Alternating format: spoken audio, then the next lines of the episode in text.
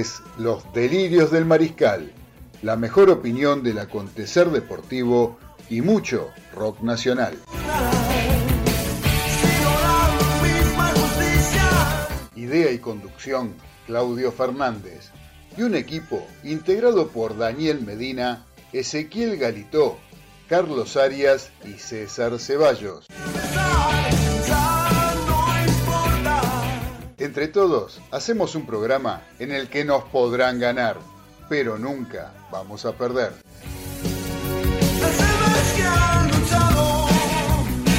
Ya arrancamos en Radio del Pueblo con los delirios del mariscal.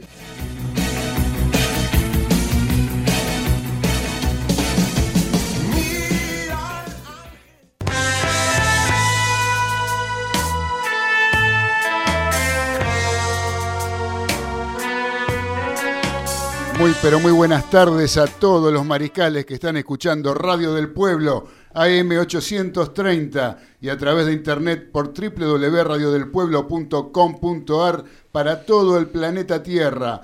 Muy buenas tardes, los saludamos, les damos la bienvenida a una nueva emisión de Los Delirios del Mariscal, eh, con la alegría que significa poder este, compartir con todos ustedes una nueva puesta en el aire de este programa que tantas satisfacciones nos da. Hoy, viernes previo al fin de semana largo, vienen cuatro días ahora, para, para los que no trabajamos los sábados, ¿no? Para los que trabajamos los sábados, los que trabajan los sábados ya es otra cosa. Pero digamos que son cuatro días para disfrutar, un fin de semana largo. Eh, lo arrancamos en los delirios del mariscal y lo terminamos en los delirios del mariscal, porque el martes a las 21 horas, cuando ya esté finalizando este breve weekend, eh, extra large, como dicen ahora, vamos a estar al aire con nuestro programa, como lo venimos haciendo todos los martes, de 21 a 22 horas, para comentar todo lo que pasó el fin de semana en materia deportiva, para poder compartir un, algún tema musical con ustedes, para poder salir al aire con ustedes también, alguno que quiera comunicarse con nosotros, como lo puede llegar a hacer ahora también, durante nuestro programa, nuestras dos horas que tenemos los viernes hasta las 20. Eh, quien quiera comunicarse con nosotros lo puede hacer a través del 4371-7045 y 4371-7046. Se los repito, 4371-7045 y 4371-7046. Por otro lado, quien nos quiere mandar un mensaje de WhatsApp, lo puede hacer a través del 11 44 18 1378, ya sea de audio o escrito, lo que ustedes deseen. Recuerden, tomen nota, 11 44 18 13 78. Ahí se podrán comunicar y con todo gusto nosotros vamos a poner al aire el mensaje que ustedes nos envíen. Eh, por otro lado, tengan en cuenta que quien quiera no solamente escucharnos, sino también lo quiera ver a este programa, las imágenes de lo que está pasando en el estudio de Radio del Pueblo, lo pueden hacer a través del canal de YouTube de la radio llamado AM Radio del Pueblo. Ahí sale en vivo y queda subido después para quien quiera volver a escucharlo, para quien quiera avisarle al vecino, al amigo, al primo, eh, al pariente, a quien sea que no lo vio o no lo escuchó y quiere hacerlo, si ustedes se lo quieren recomendar, lo pueden hacer a través de esa plataforma o de Spotify donde también está el audio que nosotros nos encargamos de subir, como los delirios del mariscal. Así que, bueno, muchachos, ¿qué les parece si los vamos saludando a todos los que están al aire? Hoy por hoy tenemos, estamos con el plantel completo, hoy, ¿no? Este, por ejemplo, lo tengo acá a mi derecha, el señor Ezequiel Galito, productor de notas de este programa, que hoy nos trae una nota, un invitado espectacular. No, Ezequiel, buenas tardes, ¿cómo andás? Buenas tardes, saludos para todos los mariscales, programa 30 hoy, ¿eh? Programa 30. Y... ¿Quién lo diría? ¿Y Bufalini? Y Bufalini. No, firmó. No firmó.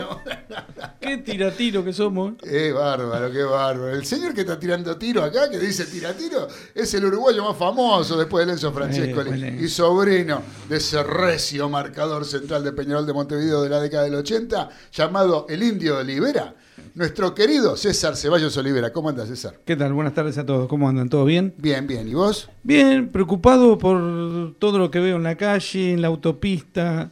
La gente se está yendo, goma, goma desinflada trasera, habitáculo lleno de cosas sueltas. Eh, un desastre. El perro. desastre. No, no, las cosas que he visto eran, te juro que no puedo sacar foto ni nada porque si no soy peor que ellos. Pero era para que una persona viniera conmigo y vaya filmando y viendo, pasando cada 10 autos, 8 fuera de, la ley. Pero tranquilo, ¿eh? No me diga. Un desastre, Claudio, un desastre. De hecho, ya en el fin de semana pasado largo, que no fue tan largo, tuvimos un montón de víctimas en accidente de tránsito. Esperemos que en estos cuatro días no suceda lo mismo pero es inevitable que no pase porque no hay control. Entonces la gente hace lo que quiere. Seguro. Y no estamos hechos para que no tengamos control en negro, estamos hechos para que no tengan bien cortito, bien cortito. Seguramente, seguramente que sí. Esperemos que siempre eh, quedamos dependiendo de la gracia de Dios, ¿no? Como para que, argentino. Para que no, no pasen cosas más graves todavía de las que pasan. Así que bueno, muchachos, vamos a saludar a el señor que se encuentra en el noroeste del Gran Buenos Aires, en la localidad de Los Polvorines, el capitán de Los Polvorines, el señor Daniel Medina, mi amigo personal, Daniel Medina, que lo saludo. Buenas tardes, Dani, ¿cómo estás?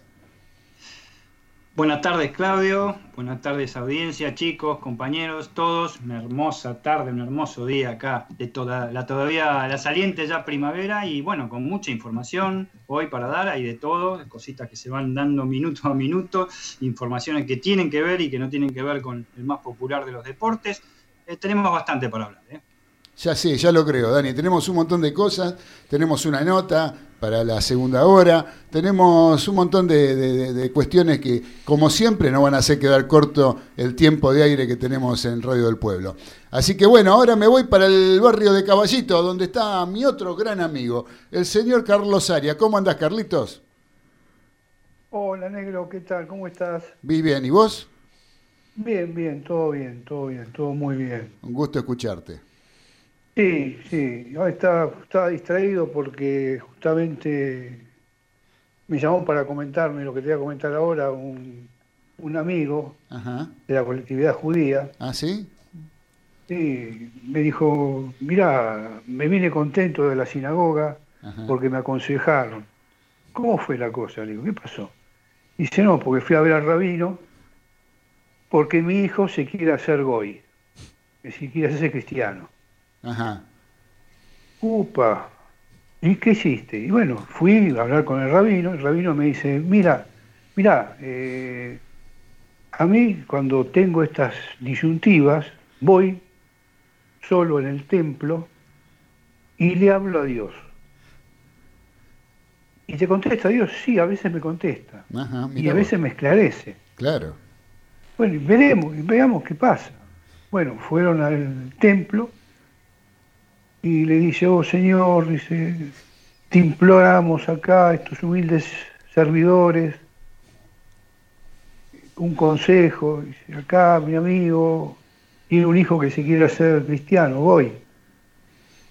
Y se siente la voz, una voz profunda, que dice, yo hace dos mil años, casi dos mil años tuve un problema similar. y lo Entonces, entonces, ¿cómo lo solucionaste? Hice el Nuevo Testamento. Ajá, muy bien.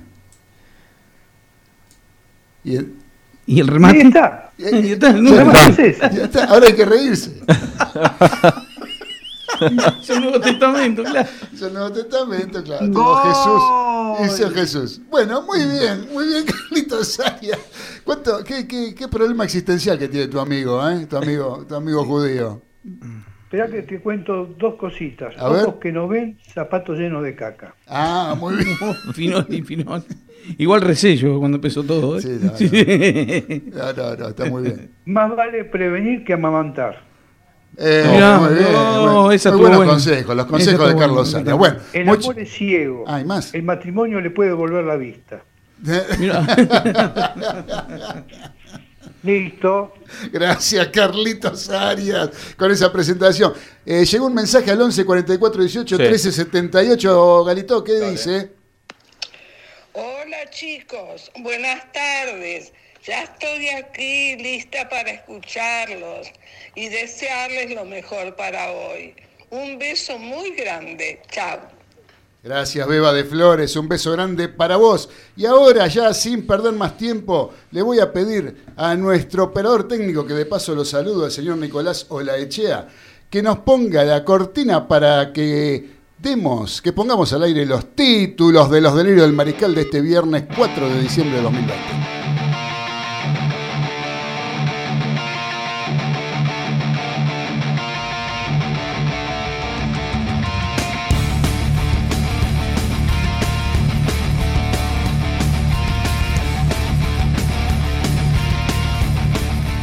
Hoy desde las 19.20 en Santiago del Estero y con el encuentro entre Central Córdoba y Colón de Santa Fe, se inicia la definitoria fecha de la Copa Diego Maradona en su primera etapa. A continuación, y desde las 21.30, Banfield en el Estadio Florencio Sola recibe a Rosario Central para tratar de arrebatarle la punta de la zona 3 a River, que el sábado y con equipo alternativo recibe a Godoy Cruz en Avellaneda. Toda la actualidad del torneo en los delirios del Mariscal a pesar de todo.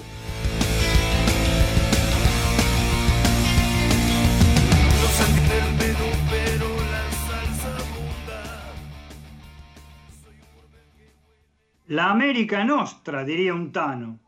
Algo así parece ocurrir con las definiciones de las copas internacionales en Sudamérica, con los pases a cuartos de finales que ya comienzan a disputarse la semana entrante para los equipos de la Argentina.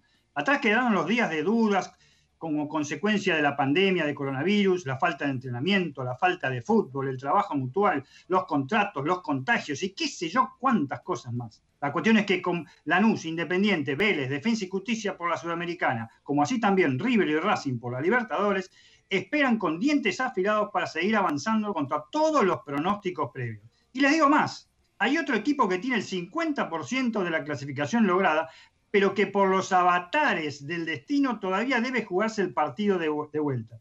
De esa manera, por esto, me chorearon el remate del título que tendría que haber sido. Ahí van los siete magníficos del fútbol argentino. En lugar de eso quedaría algo como, ahí van los seis y medio equipos magníficos de nuestro fútbol a la conquista sudamericana.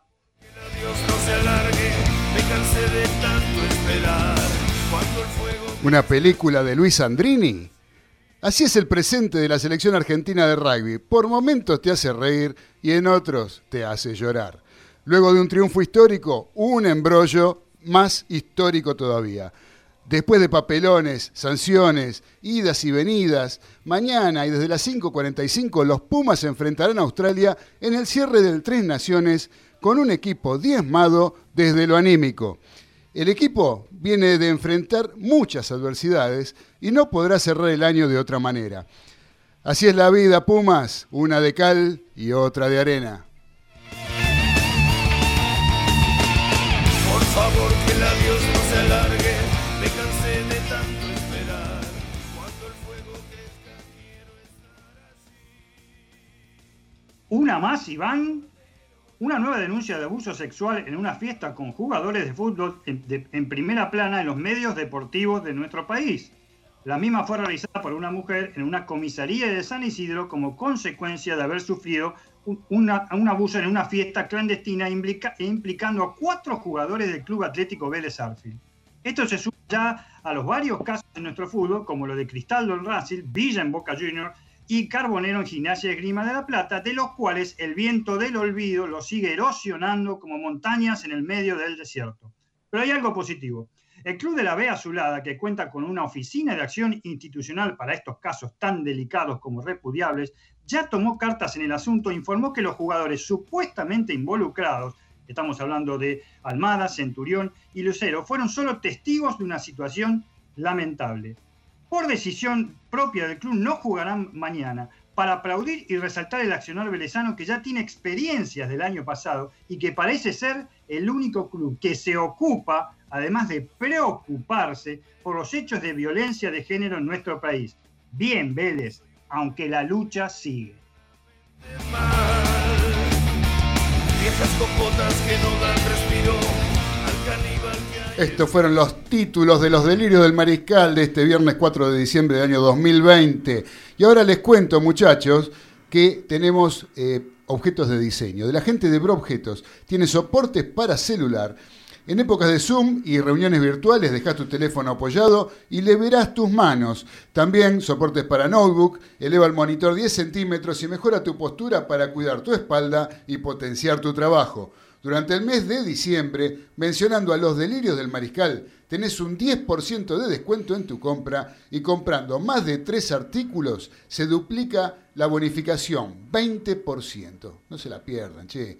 Vamos, comuníquense con la gente de Brobjetos a través de Instagram en arroba Brobjetos, ¿sí? Una sola O, Brobjetos. Tienda virtual www.brobjetos.com.ar, ¿sí? Hoy a quien nos llame por teléfono y nos diga su opinión sobre el caso Vélez Arfiel, a ver qué les parece sobre el tema Vélez Arfiel, al 4371-7045 y 4371-7046 se va a hacer acreedor a un objeto de diseño de la gente de Brobjetos. Así que recuerden, llamen al 4371-7045-46. En cualquier momento nos llaman y nos dan su opinión sobre el caso Vélez Arfiel. Y el que primero llame se lleva de regalo un presente de la gente de Bro Objetos. Así que bueno, muchachos, decíamos Vélez Arfiel. ¿sí? Decíamos Vélez Arfiel y otro nuevo problema eh, generado por, eh, primero por una reunión no permitida, una reunión clandestina. No están permitidas todavía legalmente las reuniones. Sin embargo, hicieron una reunión igual, acá cada uno hace lo que quiere, no solamente lo hacen los jugadores de fútbol o los jugadores de Vélez en este caso, sino que lo hace todo el mundo, lo hace todo el mundo. Yo no lo hago, pero hay mucha gente que lo hace, ¿sí? Eh, que no, no respetan la situación que se está viviendo, el momento que se está viviendo con respecto a la pandemia y con respecto al coronavirus, que todavía sigue esto, gente, todavía esto no, no se terminó. Que esté un poquito más aliviado, que la curva esté aflojando, que haya menos infectados, no quiere decir que esto se haya terminado. Y tenemos mucha gente que le puede pegar y mal este tema del coronavirus, todavía. Así que eso, por un lado, la violación a lo que es legal, a lo que, y por otro lado, las cuestiones que pasan ahí adentro. ¿sí? En esas reuniones donde realmente uno eh, no, eh, no, no, sé qué es lo, no sé qué estarían consumiendo, qué estarían haciendo, cómo sería la cosa, pero la denuncia está, hay un abuso sexual de por medio, están implicados, esta mañana se hablaba del caso, lo primero que se mencionó fue Centurión. Ah. Lo decía Centurión. Lo que vende. Centurión. ¿Sí? Bueno, Centurión estaba. Estaba. Eh, estaba él y estaban otros jugadores. Estaba Lucero, que es el, el, el, que alquiló la casa, ¿no? Y había dos jugadores más. Eh, ¿qué, ¿Qué son los otros? Almada. Eh, Almada era uno y el otro, eh, Brizuela. Brizuela. ¿Sí? Que, que, no, que, Vélez, y con muy buen tino, lo separó del plantel.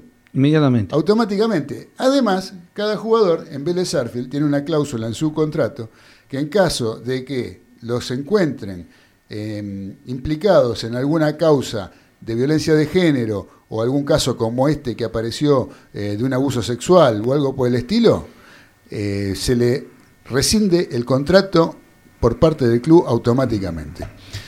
Creo que esto es lo que hay que tomar como ejemplo del Club Atlético Vélez Arfield, que tiene que ver con el eh, cuidado de, del momento en que estamos viviendo, donde estamos tratando, y todos los que tenemos hijas mujeres, este, un poco, yo creo que debemos apoyar todo esto, porque no sabemos cuándo te puede tocar un loco de estos, eh, uno de estos cobardes, que son capaces de pegarle a una chica, que son capaces de hacer cualquier tipo de cosa.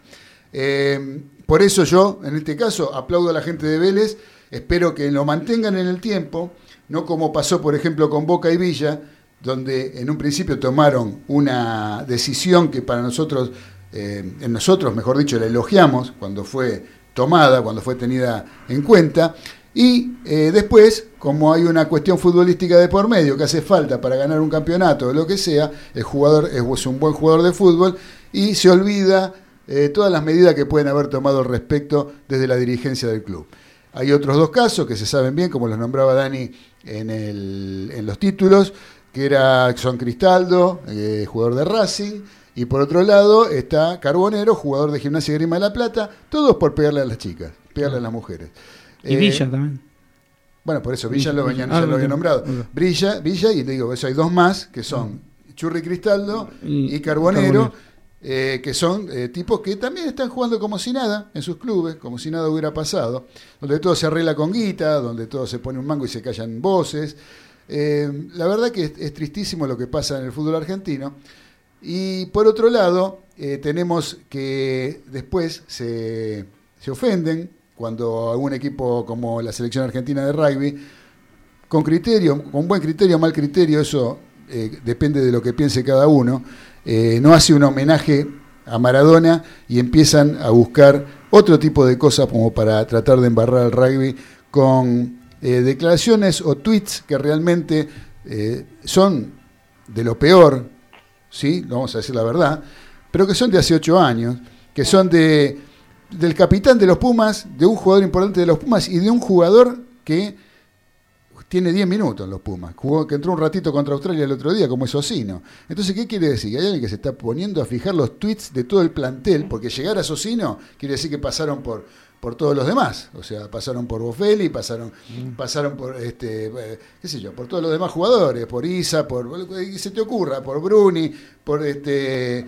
eh, por, por todos, porque llegaste, pasaste por Petty, te entiendo, del capitán, pasaste por Petty, pero que agarres al último de los suplentes, que entró, que jugó, que tiene 10 minutos en los Pumas, me parece que hay, hay, hay una animosidad, lo que hablábamos el martes, ¿no? Eh, bueno, mezclé un poquito los dos temas, porque eh, me parece que están relacionados en, lo que, en, el aspecto que tiene que ver con que quienes por un lado eh, permiten los comportamientos de, de algunos jugadores de fútbol, después se, se- se alarman porque eh, un jugador no hizo un, un, este, o puso un tuit cuando tenía cuando era un pendejo de 17 años que no sabía ni lo que hacía y hoy en día no se sabe si piensa igual, si piensa distinto, si cambió su forma de pensar o piensa igual o piensa peor, no se sabe, sin embargo, les caen encima, los hacen pelota, destruyen un momento de- de- de- del equipo, que es un momento importante, un momento eh, que realmente se venía de, de ganar un partido trascendental en la historia del rugby argentino, y por eso decía un poco yo eh, el tema de eh, una de cal y una de arena, ¿no? En el- en el- en el- para el rugby argentino. Una gran alegría por un lado y una gran tristeza por el otro, que lo espera mañana un partido en el cual, eh, ya sin su capitán y, este, y con, con la presión que metieron los jugadores mismos que se negaban a jugar si no daban vuelta a las sanciones que habían planteado desde la Unión Argentina de Rugby para con los jugadores, no iban a jugar. Por lo tanto, decidieron este, levantar las sanciones. Más las presiones que hubo desde los clubes, más las presiones eh, que hubo de los exjugadores, eh, como poniendo la, sanción como excesiva y apurada, yo creo, porque eh, yo entiendo que podía llegar a tener una sanción, bueno, no sé, eso no sé, pero no ahora. Eh, ya termina el año, gente. Mañana es el último partido y después no sé dentro de cuántos meses nos vuelven a jugar los Pumas. O sea que había tiempo de estudiar el caso, de ver qué pasaba con estos muchachos, si el rugby realmente los había educado y formado como para ver que ya no era lo mismo, para, para ver que ya no era lo mismo, o sí, en el caso de que sí, se lo sanciona, eh, o se lo sancionaba después, eh, no sé, pero este partido no había que hacer todo este lío. Fue así que los jugadores pueden jugar mañana, no van a jugar, les levantaron la sanción, pero no serán de la partida. eh, y los espera, evidentemente, un momento más que difícil porque desde la cabeza el plantel no está bien. ¿sí? Así que bueno, no sé, Dani, ¿vos querés decir algo con respecto a Vélez, los Pumas o algo por el estilo? Eh, sí, si me permiten, muy cortito, chicos. Eh, con respecto al, más que nada que lo de Vélez, eh, el caso del jugador, el cuarto que se agregó, que no es ni Centurión ni Almada, eh, ni el chico que alquiló, ni Lucero. ¿Cómo era el Brizuela? ¿Es el muchacho? Brizuela, sí, Brizuela. Brizuela, lamentablemente es reincidente Brizuela. Sí, sí, ya tuvo El problemas. año que viene también tuvo una denuncia gravísima cuando no estaban institucionalizadas las gerencias estas de, de asuntos sobre violencia de género en varios clubes, porque no están en todos, por supuesto, y ya tuvo una denuncia muy grave por golpear a una, una conviviente de él, una novia de él, en la cual quedó sin efecto porque la causa cerró. La causa cerró porque la fiscalía no pudo presentar, no pudo presentar testigos de ninguna manera, así que cerró definitivamente y el, y el jugador siguió normalmente en el club Vélez Arfield. Ya había sido apartado y no cobraba el sueldo, no había sido desafectado del club. ¿sí? Esa era una sanción que tenía.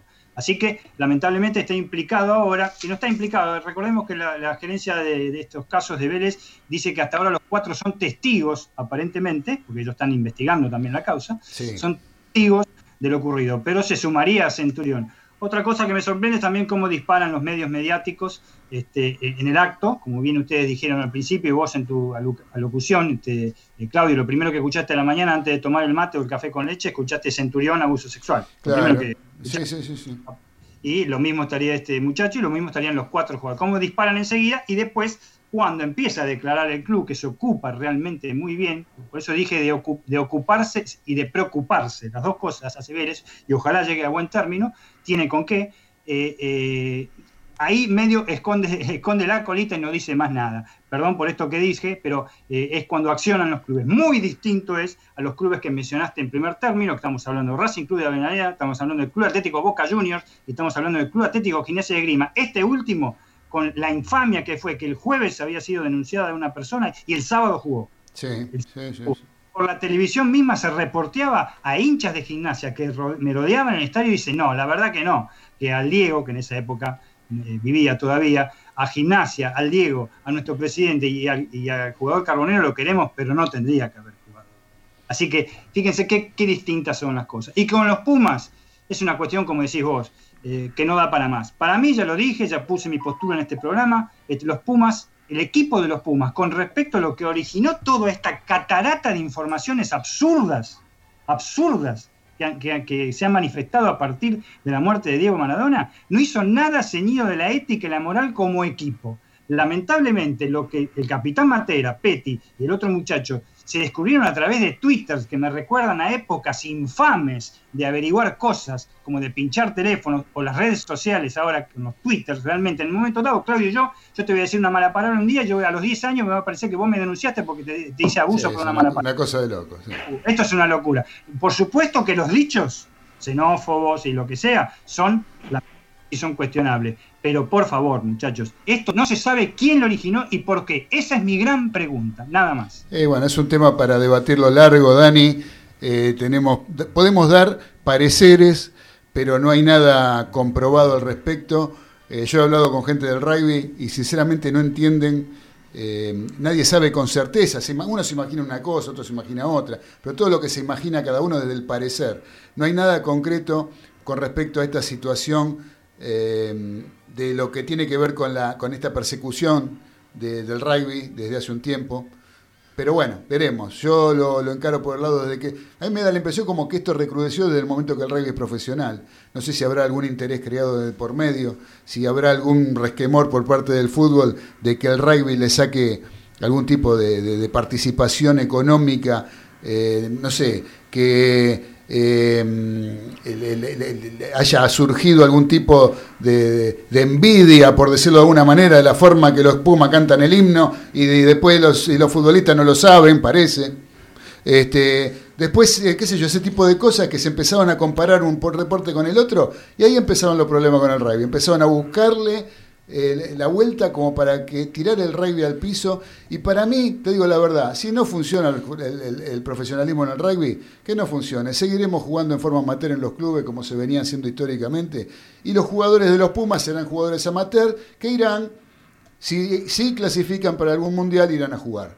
Y punto, y se acabó. La competencia se terminó para el rugby internacional argentino y listo. Y nos dedicaremos realmente a los que les interese la formación de los hijos, la formación de los chicos, el, tema de los valores que tiene el rugby, que están presentes y basta con acercarse a un club de rugby para poder darse cuenta de eso, porque todos hablan sin haber pisado jamás un club de rugby ¿sí? La gente habla y repite pavadas que dicen en los medios y periodistas inclusive que vos te das cuenta que no saben ni, ni la forma que tiene la pelota de rugby y sin embargo hablan y qué sé yo y se jactan y, hacen, este, hablan, hablan mal del rugby a través de lo que realmente se enseña en el rugby para lo que tiene que ver con la contención de un, de un muchacho adolescente y lo que se enseña y se, y se aprende dentro de un club de rugby como qué sé yo, que desde el físico todo el mundo puede jugar, desde no hay, no hay, no hay, este, no hay gordo, no hay flaco, todos hacen falta, no hay alto, no hay bajo, petizo, lo que sea. Eh, juegan todos, todos tienen, este, tienen puesto en el rugby. Y eso incluye a todo el mundo para jugar al rugby, cosas que no se dicen porque no se conocen.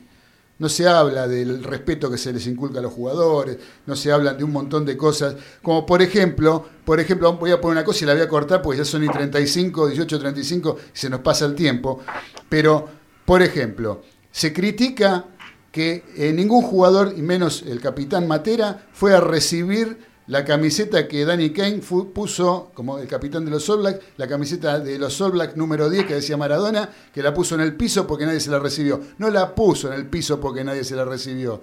La puso en el piso porque es un rito maorí, agarren los libros que no muerden, Ah. ¿sí? le digo a los periodistas, es un rito maorí. Los maoríes, el, el jaca no es una pavada, una pavada comercial como se cree. ¿sí? El, el- el- el- jaca es un rito que hacían los guerreros antes de la batalla. Y ponían una ofrenda en el piso con como respeto al enemigo con el que iban a combatir y, por, por- eh, por respeto a alguien que había fallecido en el terreno en el campo de batalla. Entonces se ponía la prenda en el piso ¿sí? y se hacía el jaca correspondiente. Esto fue lo que se hizo y los Pumas lo sabían y lo respetaron. No es que no fueron a buscar la camiseta porque se les cantó, ni porque no quisieron respetar a Maradona. ¿sí? Entonces, eh, la camiseta de Kane la puso en el piso porque iba en el piso, porque se pone en el lugar donde el tipo que murió se destacó. ¿Dónde se destacó Maradona? En una cancha. Entonces la camiseta iba en el piso de la cancha. Y ellos hicieron el jaca. Una vez que terminaron el jaca, entró un auxiliar argentino y se llevó la camiseta. Eso es todo. Entonces, dejémonos de hablar estupideces y pavadas y lean un poquito. Y lean un poquito, ¿sí? Desánense. Eh, mientras tanto, eh, les cuento que hay mensaje de Robert de Long Island antes de ir al micro de, de Nuevos Aires. Eh, dice, hola Mariscales, felicitaciones por los 30 programas. Que tengan un buen y seguro fin de semana. Muchas gracias, querido Robert, un fenómeno. en Un el estado de fenómeno. Nueva York. Abrazo, Siempre Robert. presente, ¿sí? Siempre presente. Eh, así que, bueno, muchachos, vamos a escribir. Tengo, un mensaje, tengo un mensaje rapidito de acá de Estela de Liniers Sí. que nos dice, así yo lo voy a decir tal cual lo, lo escribió, este, ja, ja, ja, cocinero que cocina no baila. Después de escucharlo a Carlito. Puso Ah, eso. muy bien, muy bien Estela, un beso para Estela. Muchas gracias Estela de Liniers, un beso grande para vos. Te, mm, vamos a escuchar entonces el micro de Nuevos Aires, el micro de mi amiga personal Edith Di Blasio, que se encarga de darnos a conocer el arte independiente, los artistas independientes, los músicos que no están dentro del circuito comercial, no son pibes ni chicos que recién empiezan, sino que son músicos, son tipos hechos, pero que son independientes. Vamos, Nico, vamos a escuchar el micro de Edith.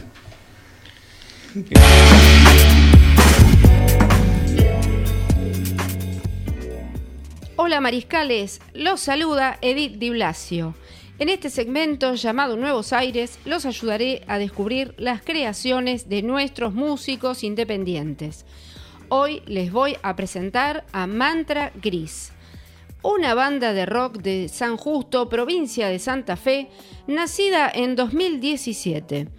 Un grupo que se nutre de otras artes como la pintura, la fotografía y la performance. A través de sonidos de diferentes matices que se mixturan constantemente en sus creaciones, logran un sonido influenciado por el rock argentino donde la melodía no ocupa un lugar menor. De su último disco, Trampa Macabra, del 2019, hoy les propongo escuchar Caja del Desierto.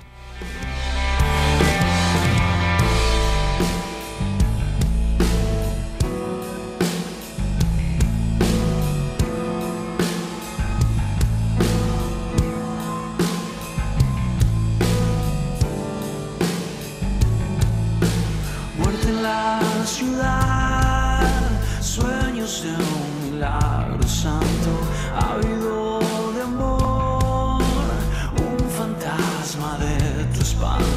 solace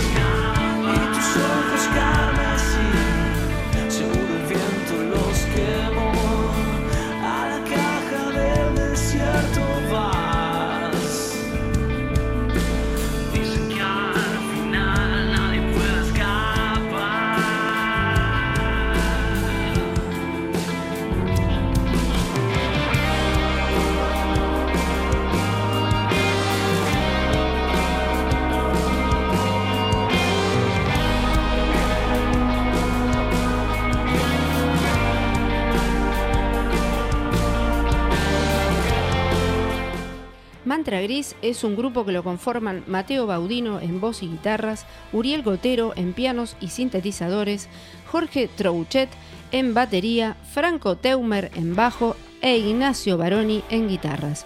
Sus videos son una interesante propuesta a la manera de coloridos mandalas en movimiento.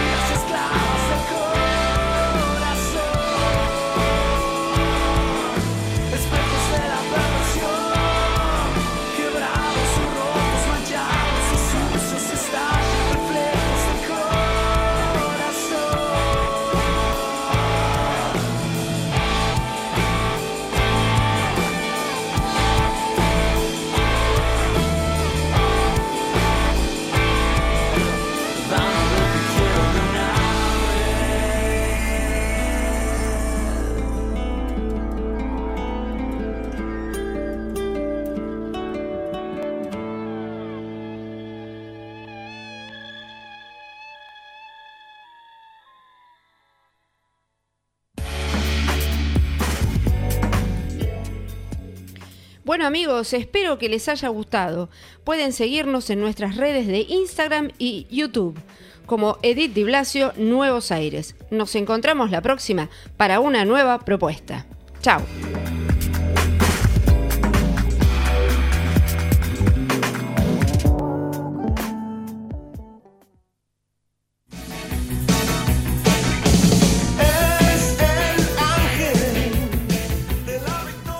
Estás escuchando Los Delirios del Mariscal por Radio del Pueblo, AM 830. Y no eres fortuna, sino la misma justicia.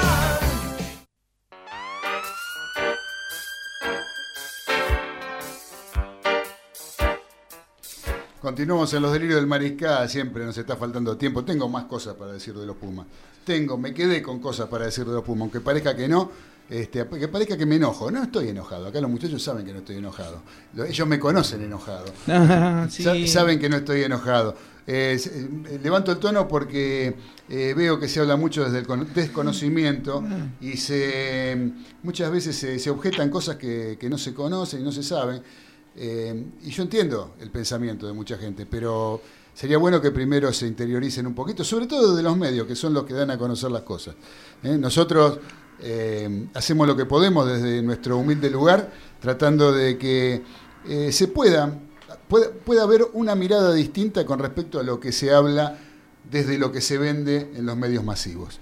Eh, en general tratamos de hacer eso. Tratamos, ustedes fíjense que en nuestro programa damos datos estadísticos porque son importantes tener que saber, queremos hablar de deportes, hablamos de los resultados, hablamos de algunas cosas, pero más que nada lo que tratamos de hacer es de poner nuestro punto de vista y tratar de difundir algunas cosas que conocemos por estar inmersos en algo, eh, conocerlo desde adentro, eh, y como por ejemplo César con el automovilismo, con las medidas de seguridad, con los fierros, con todas esas cosas, eh, tratamos de, de traer datos que no que puedes encontrar en cualquier lugar en internet. Eh, por lo pronto nos manda un mensaje Mónica de Balvanera que nos dice hola chicos, ¿cómo están? Acá escuchando, muy bueno todo. Eh, y la música de Edith también. Cariños para ustedes. Bueno, muchas gracias, me alegro Moni que te haya gustado el, el tema que nos trajo Edith Di Blasio. Eh, ¿Sabe qué buenas repercusiones que tiene Edith, no? Sí, sí. Le- a la gente les, les gusta mucho el micro de, de Nuevos Aires. Está muy bueno. Sí, sobre todo a Diego de Golnay. Diego de Golnay me dijo que, sí, que él, él- es más, escucha el programa porque quiere escuchar el micro de Edith, de Nuevos Aires. Me, me- me dijo algo, Diego de Golden. Dice que a los Pumas les pasan cosas porque deberías ir al campo dos veces por mes. Y está yendo una vez sola o cada tres meses. Sí, pero la pandemia influye. Sí, sí, pero bueno, ahora está abierto, La- ¿viste? Ya me ahora, dijo ahora, que- ahora sí, sí, sí, sí, sí. Ahora, es más, este fin de semana este, un integrante de esta mesa va a andar por Golnay. Ah, mirá. Tengo una invitación para hacer. Mirá vos. Para, para- para- para que nos este, para que nos reciban. Está bien. ¿Sí? No sé, si, si nos reciben, ¿no? Ah, Si nos sí, sí, te abren la puerta. Hay que ver si abren la tranquera. qué sé yo. Ahí te dejan la tranquera No lo sé, Ah. no lo sé. Bueno, así que bueno, muchachos, eh, vamos a la Copa Diego Maradona. A ver, eh, Galito, Hay definiciones. hay definiciones. ¿Qué, qué, qué nos espera este fin de semana con respecto a la Copa Diego Maradona? Por un lado tenemos la zona 4, que está integrada por Boca, que va puntero con 9, Talleres 8 puntos y Lanús 7 Ahora, puntos. yo le hago una pregunta. ¿Por qué Sí. hay, hay seis zonas, no? Sí, ¿Por qué pero empieza yo por la 4? Arranco por la 4 porque las horas ya están, la 1, 2 y 3 ya están definidas. Claro, Ya hay clasificados. está muy bien. Esta- acá parte- todavía no se sabe. el Pero justo la de Boca. Claro. ¿Y qué camiseta usa la? ¿Qué claro. número? Claro. Claro, claro. Claro, la cuatro. Ah, Farini. Él La tiene cuatro. todo, claro, la cuatro, tiene Está todo, todo relacionado. Todo, todo de numerología. Es muy bien, está muy bien, Galito. Me parece muy bien. Ahí va. Dele nomás. Talleres Boca y Newell Lanús, ambos domingo 6 a las 21.30.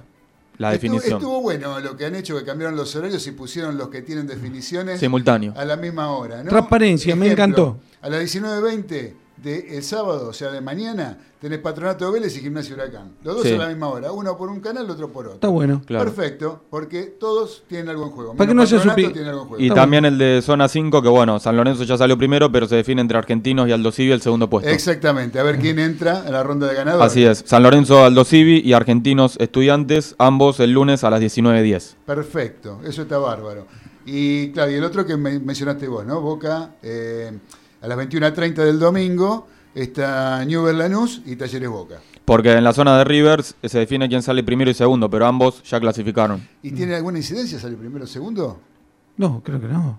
No, van, van todos a la fase de campeonato. Fase de campeonato, se ¿no? sortea el lunes a la noche. Termina Sí. el partido de San Lorenzo y, y- Y se sortea todo. Y se sortea la siguiente fase que sigue el otro, ya el otro Tremendo. Lo mira, ojo, lo miran este 1700 países, creo que el sorteo.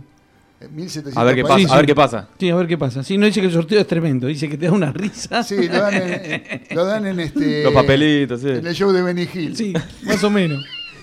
Tremendo. Toma un poco con humor, muchachos, porque si no, no Sí, te- no, nos matamos. no- y Nos no podemos hablar. Sí, no, No, podemos, no, tenemos que dejar de hablar de fútbol. Tenemos que dejar de hablar de fútbol. Bueno, eh, ¿qué expectativas tienen, muchachos? Aparte de todo esto, como lo bien que tuviste, César, con el tema cómico. ¿Qué, qué, este, ¿Qué expectativas tienen con respecto a esto que viene? ¿Sí? Con respecto a, esto, a esta etapa nueva que empieza. ¿Le- ¿Realmente les interesa este campeonato? La verdad, este, no les interesa, vamos a hablar, vamos a una Sí, verdad, no. ¿eh? Si no les interesa a los equipos, negros, Claro, nosotros. Que ponen su Seguro. Si no sabemos los nombres, a ver, ahora cuando haya un partido el- el- después de esto, Sí. vamos a saber los nombres, vamos a tener que googlearlos, a ver quiénes Y son. ponen todos los cañones en la Libertadores y Y- Sudamericana. pero- y ahí está el problema, ¿cuántos equipos tenemos en, la Eso, Libertadores? eh, ahora vamos a hablar de eso. Ahora vamos a mencionar eso porque eso también es importante. Pero la verdad que es una risa, sinceramente, si no le da seriedad la liga, este, no le podemos dar seriedad a nosotros, porque este, es una risa todo, todo Sí, es una risa. Sí, no, desde el hecho, desde, desde que no hay promedios, no hay descensos, ni siquiera hay promedios. Claro. Eh, el campeonato, como dicen ahora, no suma una estrella. Nada. O sea, Nada. o sea, se- digamos que si el que salga campeón no va a tener una, un, Se un lleva el título, más. sí, digo, El trofeo, Maradona, nada el trofeo, digo, lo único que entra a la Copa Libertadores. Eh, lo único que importa es para entrar a la Copa Libertadores. Y el equipo que ya está en la Copa Libertadores, como el caso de Boca, por ejemplo, Claro. ¿para qué quiere ganar este campeonato? O No, River también, ¿no? Eh, la, la próxima. supongo que sí. Que salió sí, segundo en el, en el de sé. marzo. Sí, Claro, ya está. claro, Boca y River ya están Boca para y la- Ah, están. claro. Ya están, sí. Y después hay uno para Sudamericana 2022. Racing también. Por- claro, Racing también. Racing también, claro. claro no está eso. bueno, Dani, no, no sé, no, no es serio nada, es serio. Ya lo, ya este, ya todo el mundo se dio cuenta. A lo primero parecía que era todo barro, todo serio, pero ya la gente ya le, le sacó la ficha a esto. No, no, aparte no genera ningún tipo de emoción ver los partidos. Nada. Son aburridos. No, la verdad que no, salvo algún partido que otro. A lo mejor rescatás uno o dos partidos por fecha o un partido y medio por fecha. Después, eh, lo, después, demás es todo despreciable. Quizá el morbo, si hay algún clásico, si puede haber algún que se cruzan, Bueno. Independiente Racing, eh, Boca River, algún de esos, puede ser. Pero hacen todo lo posible para que no, no haya No, clásico, ¿viste? olvidate, Acuérdense, papelito. acuérdense en el sorteo, por favor. Lo cambian, lo cambian. Tienen que mirarlo y grabarlo, porque una cosa es mirarlo en vivo y otra cosa es verlo después. Se mueren Sí. de risa. Sí, sí, ya lo creo. Che, Diego de Golden me dice, vení, sonso. Ja, ja, ja, ja. Ah, mirá. Sí, qué vení, bueno. vení sonso. Sonso, por- Sonso, Qué, me pone. qué mimoso. Que está mimoso, parece, sí, cariñoso el gordo. Así que bueno, no, no, no, no digamos gordo, a ver si me, me mandan en No, cana, me queda- denuncian. queda grabado esto. Eh, sigo- parece que decir gordo. Eh, me avisan desde el control que está todo, Está todo permitido, así que vamos a decirlo tranquilo. Eh, como si yo fuera flaco, ¿no? Como si yo fuera flaco. Yo soy negro y gordo. Claro. ¿Qué- qué- qué? A él le decimos cariñosamente por, porque- Estoy cada vez más parecido a, a Barry White. a Barry White. Este, así que bueno, muchachos. eh, así que bueno, las expectativas. Vos, Dani, ¿qué nos puedes decir de San Lorenzo? Mira, San Lorenzo en este momento ya clasificado para, para, parte final de este torneo, los dos, las dos zonas de seis, después van a venir la, la semifinal y final. Realmente juega con siete, siete suplentes. ¿eh? Va, va- va a meter en el partido contra, contra el Dosivi. Eh, ¿Cómo será que vuelve Bergini a jugar? Así que Ajá. imagínense. Imagínense si, este, si, si mete, si mete suplente, porque ya está totalmente eh, clasificado, esperando por los mellizos este, Romero, Oscar que todavía este, está con el tema del coronavirus, y Ángel que mañana se le va a hacer, Ángel, el mejor jugador de San Lorenzo y quizás el más relevante del campeonato, de este Sí. pobre campeonato Sí, empezamos, Coincido. eh, lo dijimos, mañana se le hace un hisopado para ver eh, si puede retornar, aunque sea unos minutos, contra los Ibi. Aparte también Pitón está lesionado y tiene para 10 días más. Eh, el tema de San Lorenzo, este, que aparentemente que ya clasificó y pugna quizás por... Y, y el primer puesto coincide. Eh, ya, ya tiene asegurado el primer puesto, San Lorenzo. Ya tiene asegurado el primer puesto, exacto, pero eh, que no incide para nada, como bien decían ustedes, eh, porque acá salir primero o segundo en el grupo se va toda una, una misma bolsa de 12 equipos, se divide en dos zonas de 6. Ah, ok. no significa no, no, no, no tiene sentido para nada. El principal problema San Lorenzo es que San Lorenzo antes del partido con estudiantes el lunes pasado cobró el sueldo del mes de septiembre, muchachos. Septiembre o septiembre. Sí, ¿eh? sí. Nada más ni nada menos que los últimos dos meses. Y en el mes de septiembre cobraron, eh, ya habían cobrado los que menos ganaban y terminaron cobrando los que más ganan. La deuda en octubre y noviembre. Y esto se hace también ostensible, esto se hace extensivo, mejor dicho, perdón, expresé mal el- la palabra, se hace extensivo al básquetbol, en el cual San Lorenzo tiene serios, muy serios problemas porque en lo que va del año 2020 ninguno de sus jugadores han cobrado. 2020. ¿eh? No- Todo el año, ya no, no, no es todo el año no han cobrado. Y los jugadores que se han venido, ¿recuerdan cuando decimos que se iban a México, se iban a Uruguay, se iban a Brasil, que dimos el listado, en el cual se sorprendieron con el básquet diciendo, este, qué bárbaro, cómo se van del básquet todos los jugadores argentinos? Sí. Bueno, terminaron todos. En México terminaron todos y vuelven cuatro jugadores de San Lorenzo muy buenos. No quieren jugar, ya están acá. No quieren jugar si no se les adeuda lo del año 2020. Qué va. Eh, así que problemas económicos en San Lorenzo. Eh, quizás a- a- pasan a segundo plano porque nadie dice nada, este, absolutamente nada, y porque el equipo va primero entre comillas, porque es un torneo este, magro en el cual nadie brilla y en el cual San Lorenzo tampoco ha brillado. Así que no es, no, no es que vienen malos, malos vientos, sino que la cosa no está como, como se preveía. Antes del partido eh, con Argentinos Juniors, eh, los jugadores no querían jugar. No, eh, comandado por Nacho Piatti este, y por el Torito Rodríguez, que tiene cuatro meses en San Lorenzo y es el representante de los jugadores en San Lorenzo, la voz Mm. cantante de los jugadores. Sí. Chini y Torrico prenden la vela ahora. eh, eh, no querían jugar. No sé cómo los habrán convencido. Sí, los convencieron. Les pagaron los sueldos los que más cobran de septiembre. Claro. Así que, eh, con respecto a. es- eso pasa a segundo plano, por lo menos para mí, con respecto a San Lorenzo. Y con respecto a las expect- expectativas futbolísticas del torneo en sí, de la Copa Diego Maradona, lo mismo que expresan ustedes. No, no da para más, no da para mucho, mejor dicho. Y vamos a ver, ojalá que salgan este, buenos partidos y que cuando se define el título, por ahí es algo más emocionante. ¿no? Esperemos que así sea, Dani. Esperemos que así sea, como por, lo- por lo menos para que tenga un poquito de, de pimienta la definición y decir, bueno, eh, vemos algo un poquito más interesante, que a veces se ponen un poquito peores porque se, hay más en juego y por lo tanto se cuidan más y no- al no ser grandes equipos no se termina viendo un fútbol de alto vuelo, ¿no? Pero bueno, yo en el, el momento que esperar. hacer los cambios me vuelvo loco yo, todos los equipos. Cuando hacen los famosos cinco cambios, chao, Sí. ahí ya... Google, Google. No, se- no se entiende nada. Sí, porque son este cinco cambios, uno se pone a pensar y es medio equipo. Eh, cambiar medio equipo cambia completamente Ah, todo lo todo. que está pasando dentro de la Ah. cancha. Y después el hecho de que se tienen que hacer de a dos. O sea, se pueden hacer tres, ¿no? Creo que son Tres cambios. Son tres, eh, cinco cambios, pero en tres Dos. ocasiones. En tres Sí. ocasiones. Entonces son dos veces, son dos cambios dobles. Entonces, este, bueno, es todo un lío. Todo un lío como todo lo que se les ocurre a estos muchachos. En, la eliminatoria también lo usan, no sé si Sí, también. También, También, sí, bueno, en Europa, en todos Sí, lados. todos lados. Ahora va el tema este del coronavirus y qué sé yo. Está bueno, va perdiendo 2 a 0, cambia cinco jugadores, listo. Y lo da vuelta. No, yo- sí, o, por ahí cambiaste, das el lujo de cambiar uno en el primer tiempo, como hacen algunos ahora. que se- Claro. van perdiendo y cambian tres jugadores juntos, y ahí te das cuenta de la calentura que tienen. Juan- Porque Juan- Juan- cambia- meter tres cambios a, a la vez es calentura. Claro, Es calentura. por Sí, calentura. calentura. es por Y- calentura. Y, Juan Ramón te pone, te pone de arquero. ¿Tu arquero? Sí, te pone de No, arquero y ¿sabes qué? No pasa más. Terminó ahí. Terminó, y así quedó Sí, no cambia más, eh, no cambia más, No, eh, no no. cambia más, es hermoso. eh. Así que bueno, eh, cortita y al pie, muchachos. Eh, ¿Qué le parece la cantidad de, de equipos argentinos que están en, la copas, en las Copas Sudamericanas. Sí, porque en esta última etapa, esta, bueno, Boca todavía no terminó de jugar, pero supuestamente tiene una, una porción importante de la clasificación en el bolsillo. Eh, ¿Qué les parece el No. tema de que se quedó afuera nada más que Unión? Claro. Después los demás pasaron todos. Es, es- es importante recalcar eso, la cantidad de equipos que hay, cómo empezó la Copa y los que hay ahora actualmente. También con la condición que hay equipos que se quedaron este, en el camino por, por motivos futbolísticos y también el tema del COVID, ¿no? Hay equipos que tuvieron hasta 10, 12 personas este, contagiadas y no jugaron los equipos que comenzaron en la serie inicial. En ese primer término, este, muy bien preparados los equipos argentinos con el parate que tuvieron en relación a los otros equipos. Sí, en Brasil no se paró, en Paraguay no se paró, Uruguay. en Uruguay tampoco, y la verdad que también Uruguay presentó tres equipos, no, es, no- sí. no es mucho, pero Brasil presentó Varios. varios, muchos más, y estuvo a la par, ¿eh? estuvo a la altura. La verdad que eh, no, no, no, no escuché a nadie, pero sorprende muchísimo el estado físico. Creímos, nosotros hablamos antes que empiece esto, que podían haber muchos lesionados porque se vio en Europa, porque se vio en Inglaterra, porque se vio Sí. en, otro, en otros campeonatos, pero muy bien los preparadores físicos argentinos y muy bien los jugadores, que se nota que han hecho las cosas bien. Ya lo creo. ya lo Así creo. es. Este, así que sí, yo pienso lo mismo. Bueno, veremos cómo, cómo sigue. Este, vamos a ir redondeando. Me, me hacen señas, me hacen señas.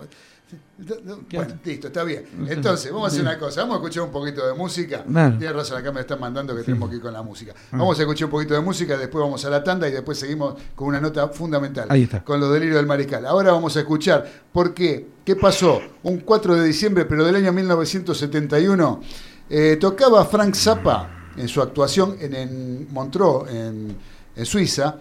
En el casino de Montreux hubo un gran incendio. ¿sí? Eh, los teloneaban una banda llamada Deep Purple. ¿sí? Deep Purple eh, encontró este, la posibilidad a través de, de- No pudieron tocar, porque hubo un tarado, pues, lo dice el tema, lo dice el tema que vamos a escuchar ahora, lo dice en inglés, pero lo dice, que hubo un estúpido que tiró una bengala y se produjo el incendio. Ellos no llegaron a tocar.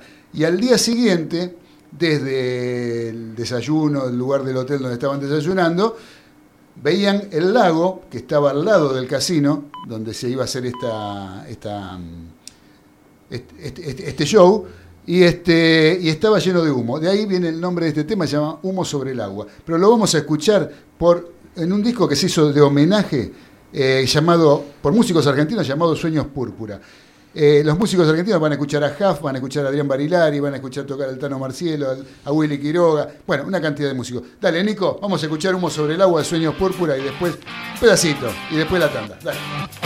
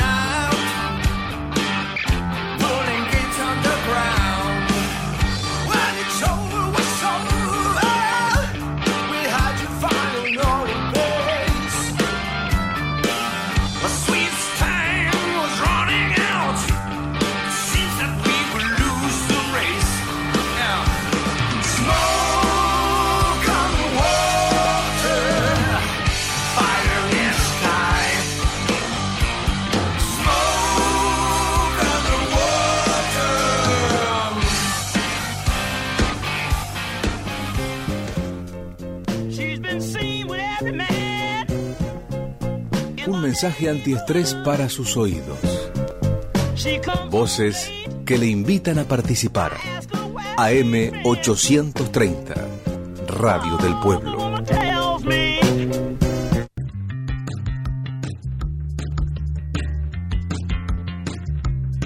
Voces 830, un espacio para el testimonio de los principales protagonistas, la síntesis necesaria en el momento oportuno, aquí en Radio del Pueblo.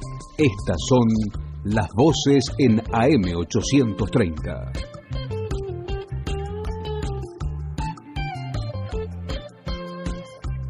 cayeron ciertos rubros de la actividad industrial como marroquinería y textil en función de la falta de insumos. Esto fue así explicado por el titular de la Confederación Económica de la Provincia de Buenos Aires, SEPBA, Guillermo Ciro, en diálogo con Voces 830. Bueno, Martín, frente al trabajo que se desarrolló con CAME y que SEPBA ha contribuido en la provincia de Buenos Aires, eh, es importante destacar que hoy la capacidad instalada del sector industrial está cercana al 64%.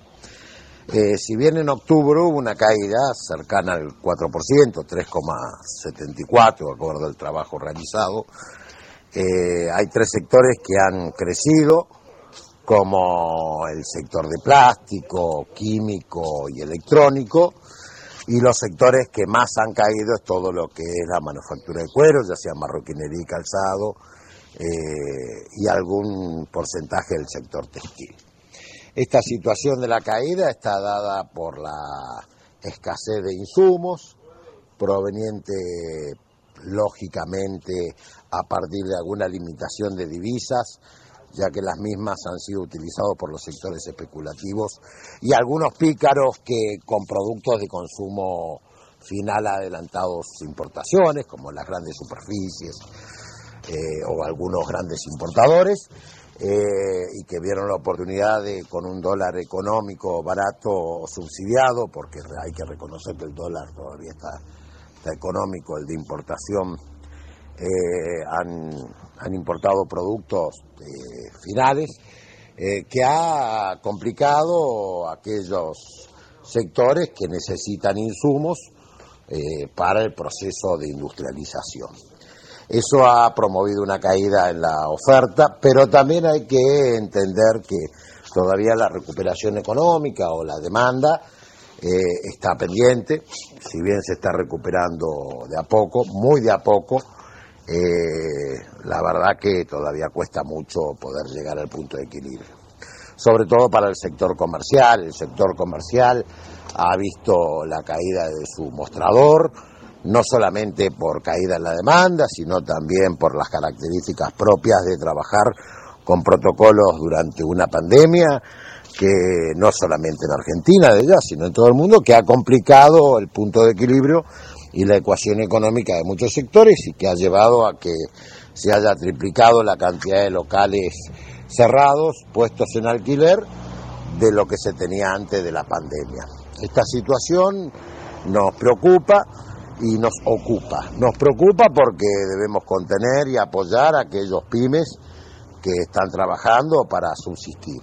Y nos ocupa ya que estamos trabajando para el desarrollo de nuevos, nuevas empresas, ya sea que son las pymes que se están reestructurando o eh, gente que a través de su emprendimiento está desarrollando nuevos desafíos y en ese sentido nuestra entidad viene trabajando hace muchos, muchos años eh, y este año, el 15 y 16 de diciembre, vamos a desarrollar el sexto Salón del Emprendedor que tiene como único objetivo dar herramientas, plantear y trabajar en conjunto y poner en, en un mismo sentido y en contacto a todos los organismos públicos nacionales, provinciales y municipales que tienen herramientas para las nuevas empresas y para el emprendedorismo y aquellos que están en proyecto o están desarrollando una nueva actividad.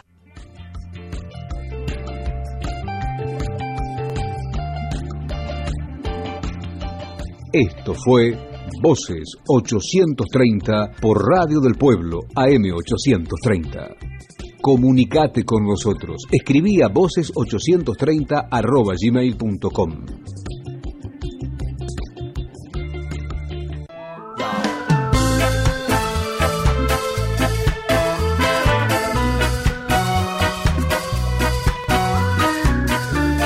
Radio del Pueblo, AM 830. Oasis sonoro. En el medio de la realidad.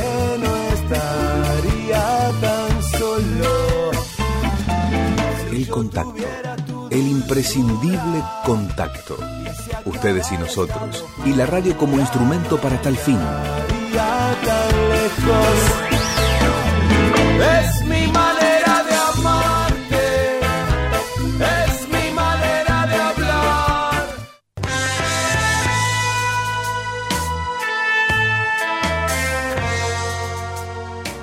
No te vayas de Radio del Pueblo, AM830, que ya continúa Los Delirios del Mariscal.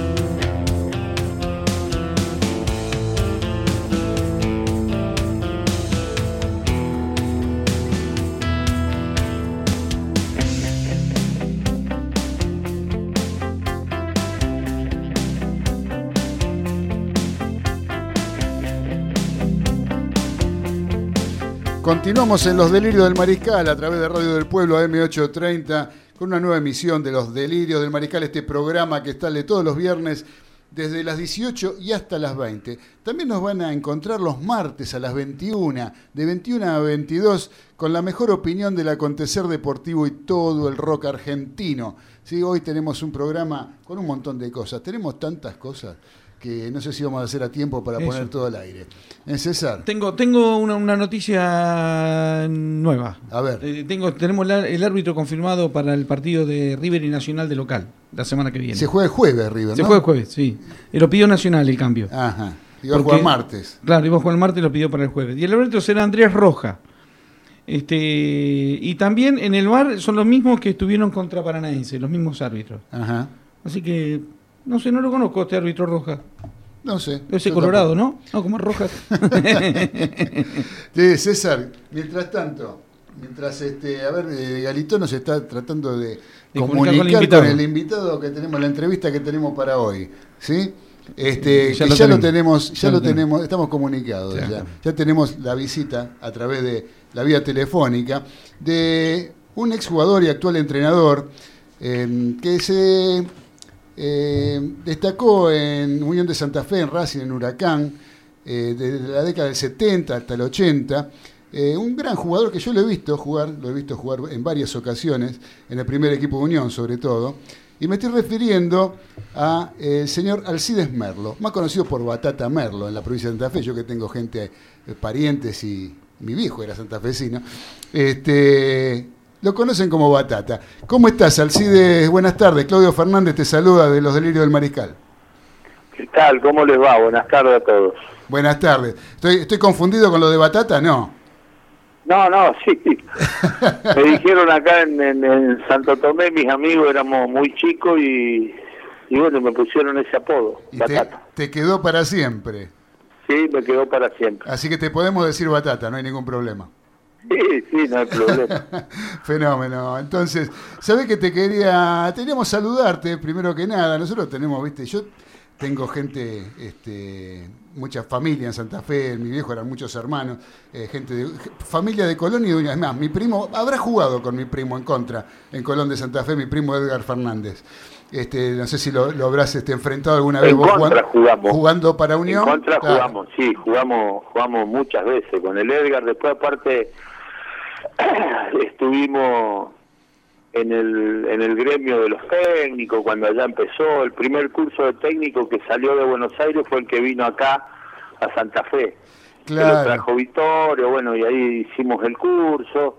estaba el Hugo Sabaño, estaba un montón de muchachos. Un montón de muchachos. Y el otro día hablaba, hablé con Juan Amador Sánchez y me decía que él es de, es de mm, eh, un pueblo de Santa Fe, que no me sale ahora el nombre.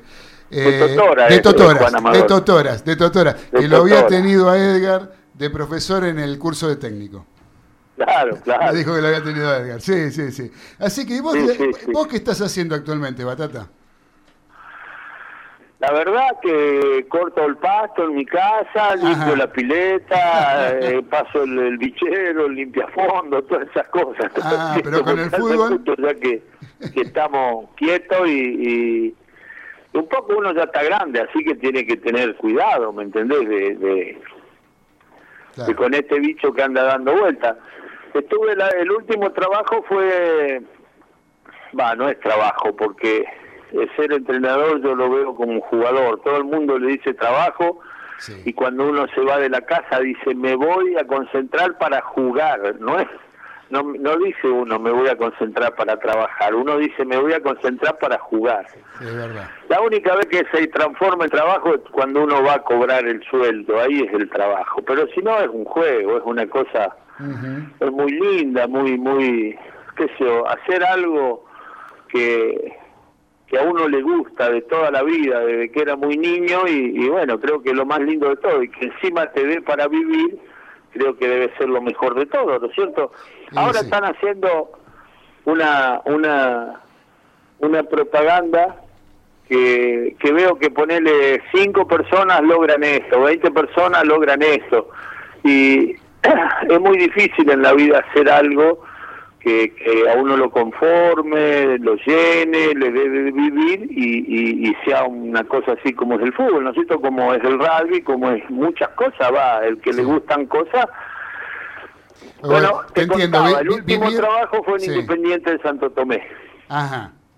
que en la liga acá, en la, liga, Liga Santa Santa- Fecina, ascendimos y después hicimos una bastante linda campaña. Bueno, y ahora está, no sé, el año que viene empezarán de nuevo, no sé cómo será el tema, ¿viste? Pero yo ya me había me había retirado del, Claro. del ring, se puede decir. Y bueno, bueno, ya surgirá alguna posibilidad. Capacidad para hacerlo y por lo que, Sí, por lo que una veo. cosa que es como ir a pescar. Mira, Eh, la claro. otra pasión mía es irme el lunes, el martes y volver el viernes. Tengo un, un lugar en la isla y un rancho y entonces son los lugares más lindos para mí, el fútbol y, y eso. Y, y- y ir a pescar. Qué lindo en Santa Fe. Hay tanta agua en Santa Fe por todos lados. Ahora lindo. tenemos poca. Ahora hay poca, no me tenemos digas. poca. Ahora Ah, estamos con poca agua. No hay mucha agua, hay poca agua. Mirá vos, Batata. Te hago una pregunta, yendo al fútbol. Vos debutaste en Unión en el año 74.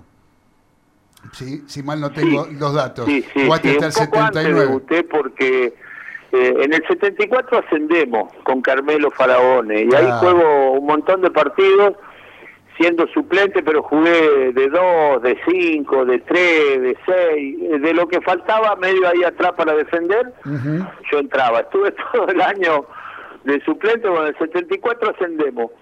En el 75 llega el Toto Lorenzo, Unión, y trae 14, 16 jugadores. Y todos los jugadores que traen, a la gran mayoría yo lo había juntado en figuritas, Claro. porque eran las figuritas todavía y, y yo tenía 21, 22 años y venía Vittorio Coco, venía Tojo, venía Gatti, venía Mastrangelo, venía Espósito, venía. Marchetti. Eran todos jugadores que que uno los tenía, ¿me entendés? Claro, sí, sí, sí. Y bueno, después fueron mis compañeros y, y me ayudaron mucho porque era un poco como eran las, las generaciones anteriores que, que al más chico lo cuidaban. Digamos, acá en el barrio, si te llegaron a ver los más grandes, los de 17, 18, al de 14, te veían con un cigarrillo, te metían un coscorrón, ¿me entendés? Claro, claro. y bueno, íbamos a los bailes acá a los pueblos y, si te llegaban ver tomando alcohol, por ahí te retaban, ¿viste? Uno le daba bola, la verdad. Y seguro, Y bueno, todos esos muchachos me ayudaron mucho.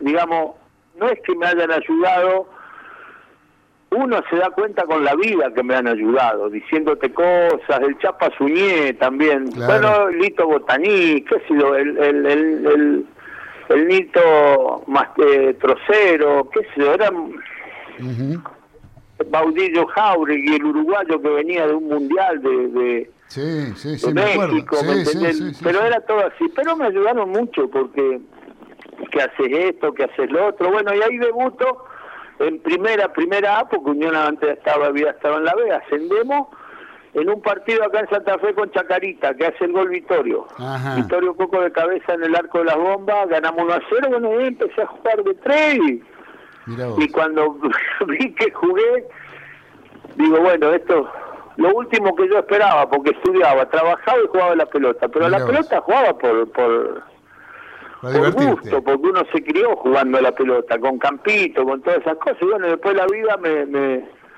me dio el fútbol como que me mantuvo Claro. hasta el día de hoy, ¿no es cierto? Como un medio de vida. Decime, Claro, de- como medio de vida, exactamente. eh, yo te iba a preguntar por una anécdota, pero primero te quiero preguntar otra cosa. ¿Cuál, eh, ¿Vos has tenido, por ejemplo, que marcar a Maradona? Sí, ahora que con el fallecimiento de Diego está muy en boga todo lo que tiene que ver con Maradona. ¿Cómo fue eso de marcar a Maradona? Que según me dicen en Santa Fe lo tenías de hijo a Maradona. Lo que pasa que si uno tenía conducta como defensa, yo ahora me río de cosas porque veo que, que ponele en mi época, yo empecé de lateral, siendo alto y todo, pero empecé de lateral, lateral izquierdo. Sí. Y te tiraban un centro los wines o el que venía por tu lado, te miraban. Te llegaba a tirar otro centro, nene, salía, entraba otro. Ahora es muy común que te tiren el centro y no pasa nada, que se la rebusquen lo de adentro. No sé si me entendés cómo es las cosas. Sí, sí. Por eso todos los cambios que dicen en el fútbol, yo los miro y digo, no, si vos a nivel físico no hay tantos cambios. Antes venía la pelota, la paraban, todo, pero hay cosas que son esenciales, que son que ni en las inferiores te la dejaban pasar y ahora pasan de largo y hasta en el fútbol europeo lo veo que sacar viene la pelota para pegarle con la izquierda y le pegan con la derecha. Sí. En algún momento van a tener Hay una Sí, cosa, hay una cosa vos que jugaste central. Yo hay cosas que veo, por ejemplo, la pelota que viene llovida que la dejan picar los marcadores centrales muchas veces. Pero eso era, era prohibido. Vos Prohibido. llegabas a dejar picar una pelota así Era que la pateaba el arquero. Igual, hay otras cosas. Yo miro, esto es cosa viejo, ¿eh? no te preocupes, que tenés tiempo, ¿no? No hay problema. Eh, está bárbaro escucharlo. Bueno. Sí, yo también soy grande, no te da problema. Soy no tan grande como vos, me parece, pero. Pero te digo, el puesto más difícil en el fútbol, pero lejos, pero lejos por robo, es el arquero. Sí. y es el más complicado, el tipo que tiene que estar, si la pelota está en el otra área, él tiene que estar parado en la línea del área, si la pelota está en el medio de la cancha, él tiene que estar parado entre el penal y el área chica, si la pelota está merodeando, él tiene que estar abajo de los palos. Encima, con todos los problemas que tiene, le damos para que juegue. Claro.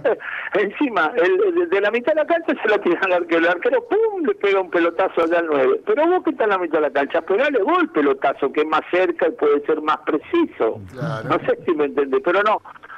Y la tenencia, este es un juego que es por goles, no por tenencia. Vos haces dos goles, yo hago uno, me ganás vos.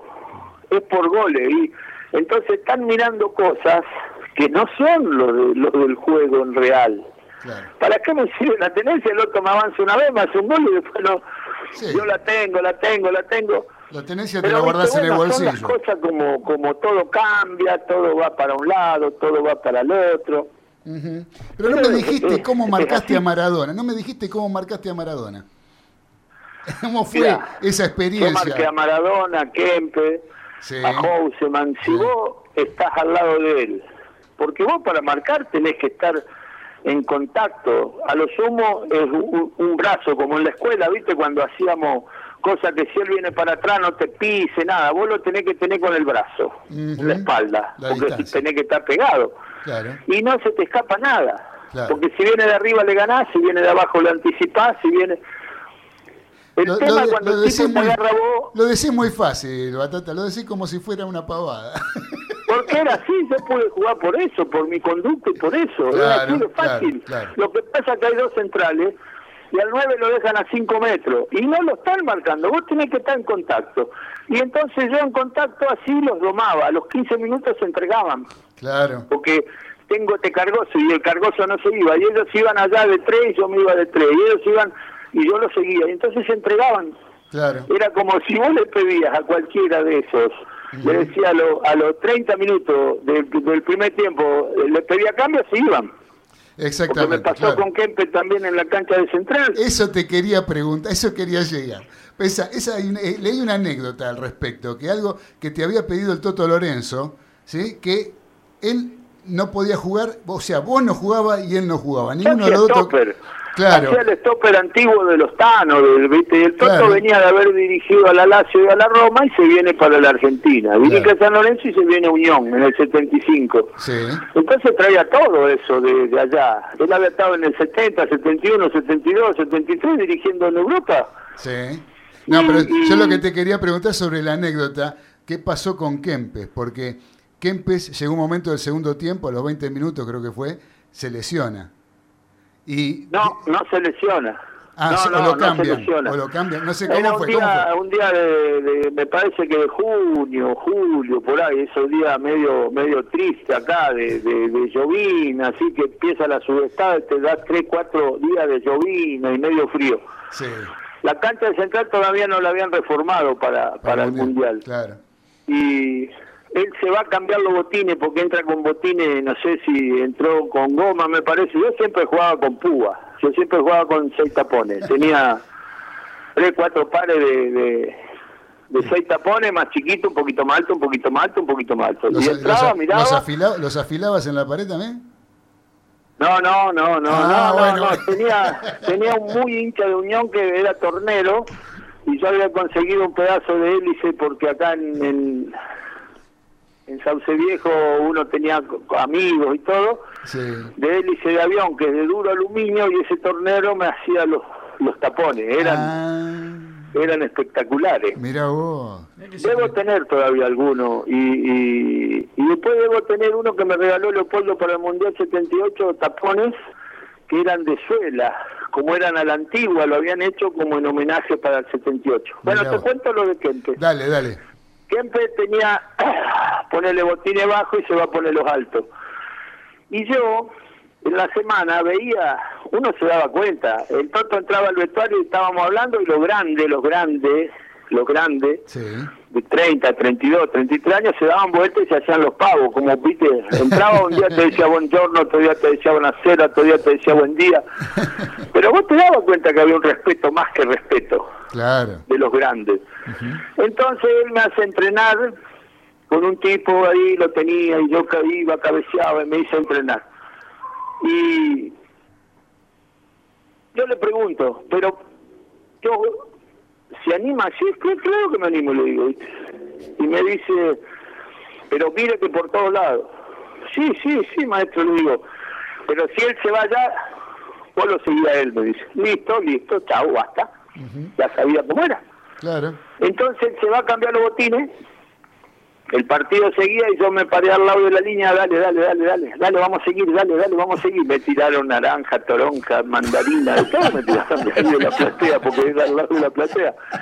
Y el otro me miraba asustado, y dijo, ¿qué es está loco? O sea, Kempes se fue a cambiar los botines y vos esperándolo al lado de la raya porque te Claro, dijeron que lo tenía no que seguir a todos lados. Claro. minutos, Había yo que seguirlo. Claro, menos mal que no lo echaron. entrá que vamos a seguir, le decía yo, ¿viste? Sí. y, y eran cosas, eran agachadas que uno tenía, Pero un no- grandote pero que te hacía un full, Sí. y yo iba bueno y le iba a dar la mano para levantarlo, y le decían, la próxima te mato, y todo creían que era bueno.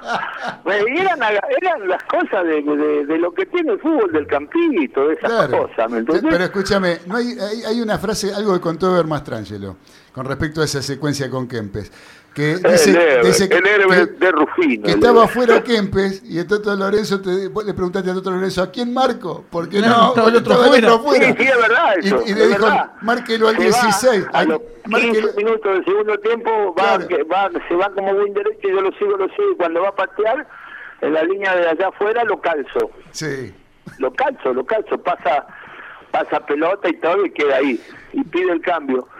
Y entra un peladito de nueve que no me puedo acordar el nombre, era un, un muchacho que ya había jugado bastante. Y ahora igual me dijo, ¿viste? Igual, da- dale duro. Otro. Claro, porque E- Ever dice que, que el Toto Lorenzo te dijo marque al 16 y dice que le miraba de vuelta, te pasaste un momento dando vuelta alrededor del A buscar la camiseta. a ver cuál era el un 16. segundo. Le digo, ¿cómo es? Igual me dijo, porque él cuando te juntaba eh, eh, Mentiroso, la mano Mastrán. así como para decir a la oración, viste, cuando uno se pone eh, así, Sí. era que pegátele. Y uno ya sabía las cosas, él te miraba y ya sabía. Con la de arriba, acá en la platea de Unión, decía, vamos al ataque, vamos, la gente le veía la mano derecha y decían, ese manda al ataque, pero con la izquierda te decía, vamos para atrás. Vamos para atrás, cuidarnos. sabías cómo eran todas las cosas. Qué bárbaro. Eh, Batata, te paso con acá con mi compañero Daniel Medina que te quiere preguntar algo. Bueno, Bueno, Alcides, este, realmente un gusto, Batata, va. como te están diciendo, tengo el honor de haberte visto jugar. También jugaste en Argentino de Firmat, ¿puede ser? Sí, sí, fue el último metropolitano y nacional. Ahí lo fuimos a jugar con Leopoldo, con Lito Botaní, el Flaco Landucci y yo, que éramos los únicos extranjeros. Los demás eran todos chicos que, que venían jugando en la liga ahí del sur y, y, y todo eso. Sí, sí, creo, creo que te vi en cancha de Vélez cuando perdieron 2 a 0 el último partido. Me Sí. parece que. Habíamos empatado 1-1 en, en Firmá, que en Firmá quedamos invictos. Sí, Eh, sí. Jugamos con ellos, jugamos con Antonio Zapla, jugamos con San Martín, que venía de ganarle a Vélez como 3 a 1 y nosotros le ganamos 1 a 0. Un gran equipo tenía San Martín y, y le ganamos la- 1 a 0. Eh, escúchame, la pregunta que tengo para hacer, teniendo en cuenta, bueno, todo, la verdad que se puede quedar dos horas hablando con vos porque las anécdotas, este, este, más que uno vivió mucho, vaya, espero seguir viviendo bastante. No, pero, eh, ¿qué, eh, eh, era esa época, yo te vi bastante, te estoy revelando también que soy bastante grande, este, eh, con respecto a, esa época y la actual, ¿qué diferencia más notas? La velocidad puede ser en el fútbol, sobre todo en el argentino. qué sé yo, eh, antes era todo muy distinto, eh, eh, distinto te digo, no en la manera, de, no, no sé la manera de entrenar, porque yo el, el, el profe que llevé al club este acá Independiente era un profe que habíamos que era de Unión y el Luis de Paolo que lo habíamos llevado con Leopoldo en el 86 a Central Córdoba de Santiago del Estero, así que calculás, sí, pero todo, todo esto es como todas las cosas, todo se va modernizando, se va haciendo. Yo me parece que los cambios que veo que antes se veía más técnica individual, era no errabas tantos pases. Hoy es muy común errar un pase. A veces yo veo que, que ustedes en, en la televisión, en esas cosas, ahí no pueden dar tres pases. Y antes, si vos no dabas tres pases, te corrían, ponían a otro. Y, y, y los equipos, ponele de, del 60 hasta el 80, y vos, si te pones a ver, eh, tenían un cambio de jugador en los equipos titulares cada cuatro o cinco años. A mí me pasó una que Carmelo me dice en el 74. Habíamos ascendido y antes de ascender, uno de los partidos antes de ascender. No me acuerdo si había sido un partido que le ganamos a Chicago 4 a 0 en cancha de Ferro, que lo jugué a ese partido, o ya en los últimos partidos finales, y me dice, ¿usted tiene pariente en Italia? Sí, le digo, somos todos italianos. Merlo Ramón de Bonetti, le digo, ¿qué quiere que seamos? Hay tres eh, piamonteses y un, un furlano, creo. Bueno, me dice, empieza a hacer los papeles que por ahí tiene, hay una posibilidad para ir al Torino. Y yo lo miraba, digo, el Torino de Italia, sí, sí. A la semana me dice, Alcide, no haga nada porque se cerró jugador extranjero por cinco años en, en Italia.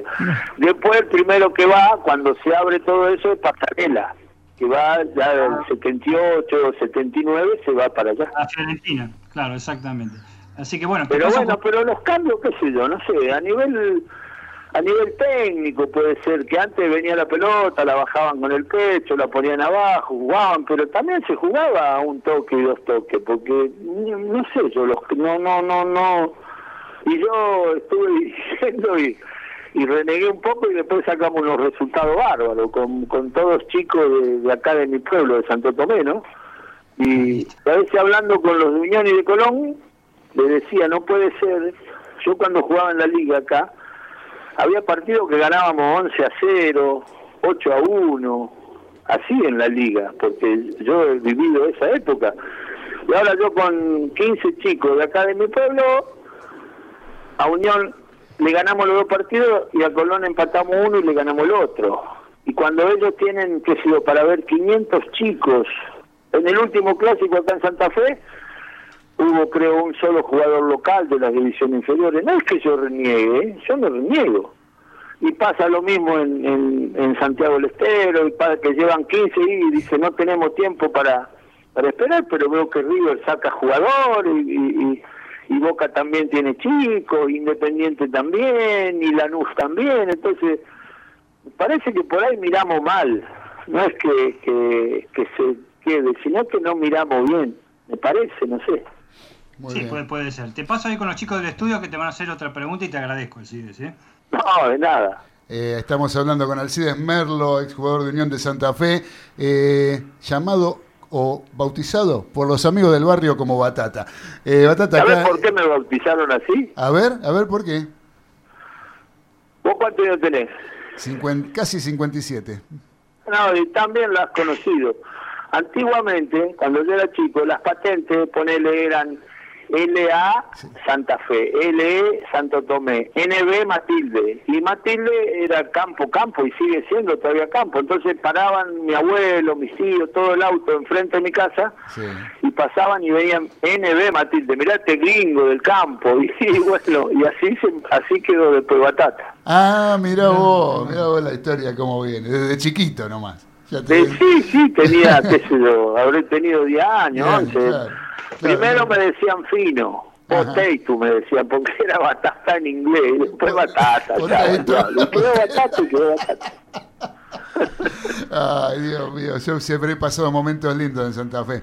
Qué lindo. que- que- eh, yo creo que es mi lugar en el mundo, Santa Fe. Te digo más, no es por adorar, por dorarte la píldora, pero cada Yo vez voy a nací hacer... en Santa Fe porque en Santo Tomé no había no había sanatorio cuando yo nací hace casi Claro. ya 70 años, van a ser pronto. Eh, sí. Y, y bueno, y, pero un gran amigo padres de- eran del campo, de San Carlos y de Matilde, y vinieron a, a vivir a, a Santo Tomé. Entonces Un yo, gran amigo siempre de- fue, yo le digo, Santo Tomé, claro. yo sigo diciéndole, por ahí estoy en Mendoza, ahí tengo allá en mi pueblo, y por ahí llegan y dicen, pero este no es un pueblo, es una ciudad Claro. es grande. Sí, bueno, pues yo estoy acostumbrado así a... Hoy en día ya casi que... digamos. lo- No, lo- otra cosa. Lo divide el puente, pero digamos que ya es prácticamente la misma ciudad, Santa Fe y Santo Tomé, más o menos la misma cosa. Sí, es un barrio grande, un Claro. barrio grande que, que, que se ha hecho muy grande ya, porque Santo Tomé se, se expande cuando llega la FIA, llega la TUL, que llega gente de Córdoba, llega gente de muchas partes para empezar a trabajar acá, que se hizo el parque industrial ahí en, en Sauce Viejo. Claro. Entonces ahí se agranda, porque era más fácil vivir en Santo Tomé, que estaba más cerca, que irse a vivir a Santa Fe. A Santa Fe, claro. Ahí vino la explosión de, de, de Santo Ahí. Tomé, bueno, y después ya se hizo grande, y después ya es como ahora, ahora de acá de, de Santo Tomé se van a, a San Agustín, a, a Sauce Viejo a vivir porque es más tranquilo, y esto ya se hizo una metrópoli, una ciudad que tiene barullo todo el día, tiene, bueno, es, Claro, es como claro, todo. claro. Ahí tenía la, el, el Tano Lobolo, un gran amigo de mi padre, del barrio de Barranquita. Este, tenía la estación de servicio eso que estaba ahí en la ruta. Claro, ahí en- claro. Era el Y tienen camiones todavía ahora, tienen transporte de camiones, y tienen Claro. con la estela. La, la Estela, sí, sí, sí, sí, sí. Sí, la familia la conoció. Mi mamá sigue siendo, mi papá falleció, pero mi mamá sigue siendo amiga de Uri, lo bolo. Este, así que mira, mira si con- no, no, no, capaz que terminamos siendo parientes. Mira, dejémoslo ahí. Este, te voy a pasar acá que Ezequiel te quiere hacer una preguntita. Bueno, bueno, bueno. Batata, quisiera saber eh, alguna anécdota o que tengas para compartir de algún clásico con Colón que haya jugado.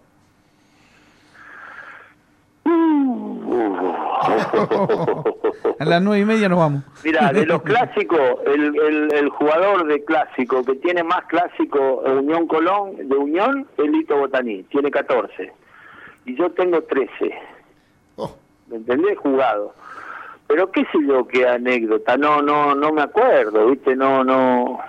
Sí, me acuerdo. Ahora en este momento me agarraste, yo te puedo hablar hasta mañana a la noche si querés, pero qué sé yo, no sé, cuando estrenamos una camiseta con el Toto, habíamos ido de gira a, a Perú y a y a Colombia. Jugamos en Perú con la selección de Perú, perdemos 2-1 con dos goles de Casareto, después vamos a Iquito, a la Amazonia, ganamos 1-0, volvemos a Perú y nos vamos a jugar a Colombia. Jugamos con Millonario, perdemos 4-0.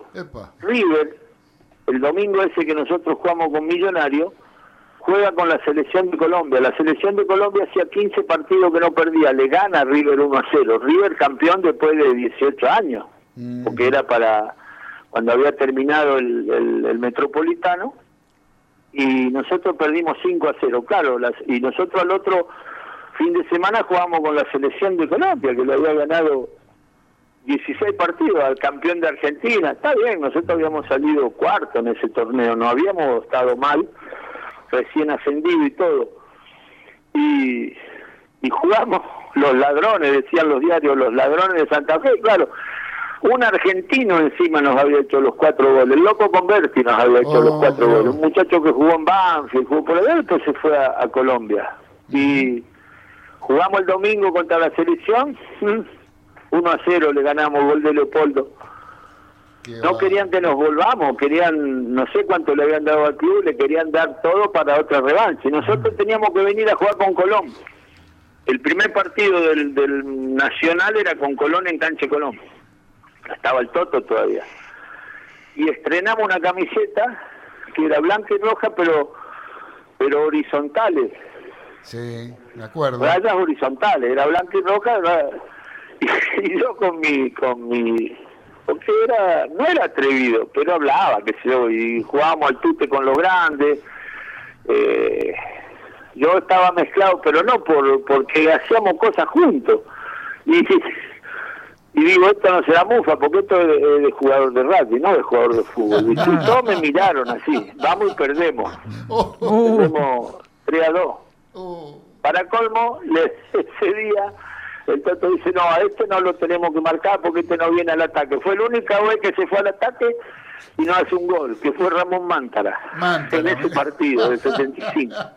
Pero esas son anécdotas que yo, pero hay miles, hay miles, hay, hay, hay para hacer un libro, calculo, si uno se pone tranquilo y a escribirlo, hay para hacer muchas cosas, con las concentraciones, con las cosas que pasaban, con, con, la vida del la vida del jugador de, fútbol es muy linda, muy alegre, muy muy qué sé yo, muy muy diáfana, no es yo me fastidio cuando veo así por por la televisión como vi hoy que Centurión de vuelta tiene problemas, qué sé yo, no sé, que y me, me digo qué picardía, porque con todas las condiciones que tiene y, y todo, y, y- y se pierden. La mayoría de los de los muy buenos o, o excelentes, así como, como Maradona, como Messi, quedan en el camino, porque como son tan buenos, cree que sin entrenar, sin hacer esto, le va a alcanzar, y después no le alcanza, porque hay que estar rápido, hay que estar todo. Pero Sí, bueno, Seguro, seguro. es como yo siempre tengo un cuento. ¿Ah, sí? Sí, que uno siempre dice que sí, sobre todo al papá. Uno a los 16, 18 años uno le dice que sí. Siempre le dice que sí. Y uno por ahí se da vuelta y dice, este viejo, ¿qué vas a ver? Y a los 30 también uno le dice que sí. Sí. Y dice uno, y este, por ahí uno queda dudando. Y después cuando uno tiene 60, 70, que no lo tiene más, uno dice, ¿qué razón tenía el viejo? Es verdad. ¿No? ¿Y sí? Seguro. Eh, Y- lo mismo nos pasa. siempre. Lo Siempre mismo nos agarro pasa. un club, Sí. siempre cuando lo, una de las primeras cosas que le hago es eso.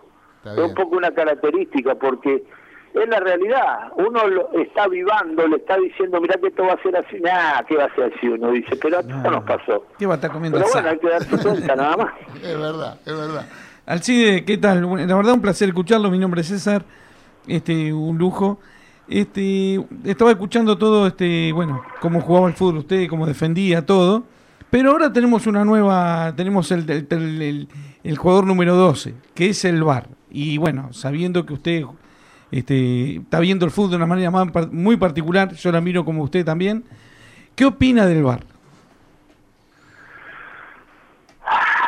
Es difícil, es difícil porque eh, tendría que ser para algo específico. Hay cosas que son fáciles y no sé por qué no las hacen fácil. porque la mano adentro del área penal. Yo cuando era chico teníamos que hacer de espalda las barreras. Claro. Entonces, mano adentro del área penal y se termina el problema de todo. Porque siempre el único problema es ese. Como juega no hay más problema de foul, porque lo- están los referes, están los líneas. Entonces, mano adentro del área penal, te toque pegada, no pegada, entonces no hay más problema y es para todos iguales. Pero Lo en mismo- medio partido, a uno lo mismo nos decía una cosa, Rigol, Lo sí. amonestan el otro, en el mismo full no le cobran nada. Entonces vos decís, pará, esto es injusto. Claro, Y ellos están impartiendo justicia, que tiene que, que ser lo más justo posible. claro.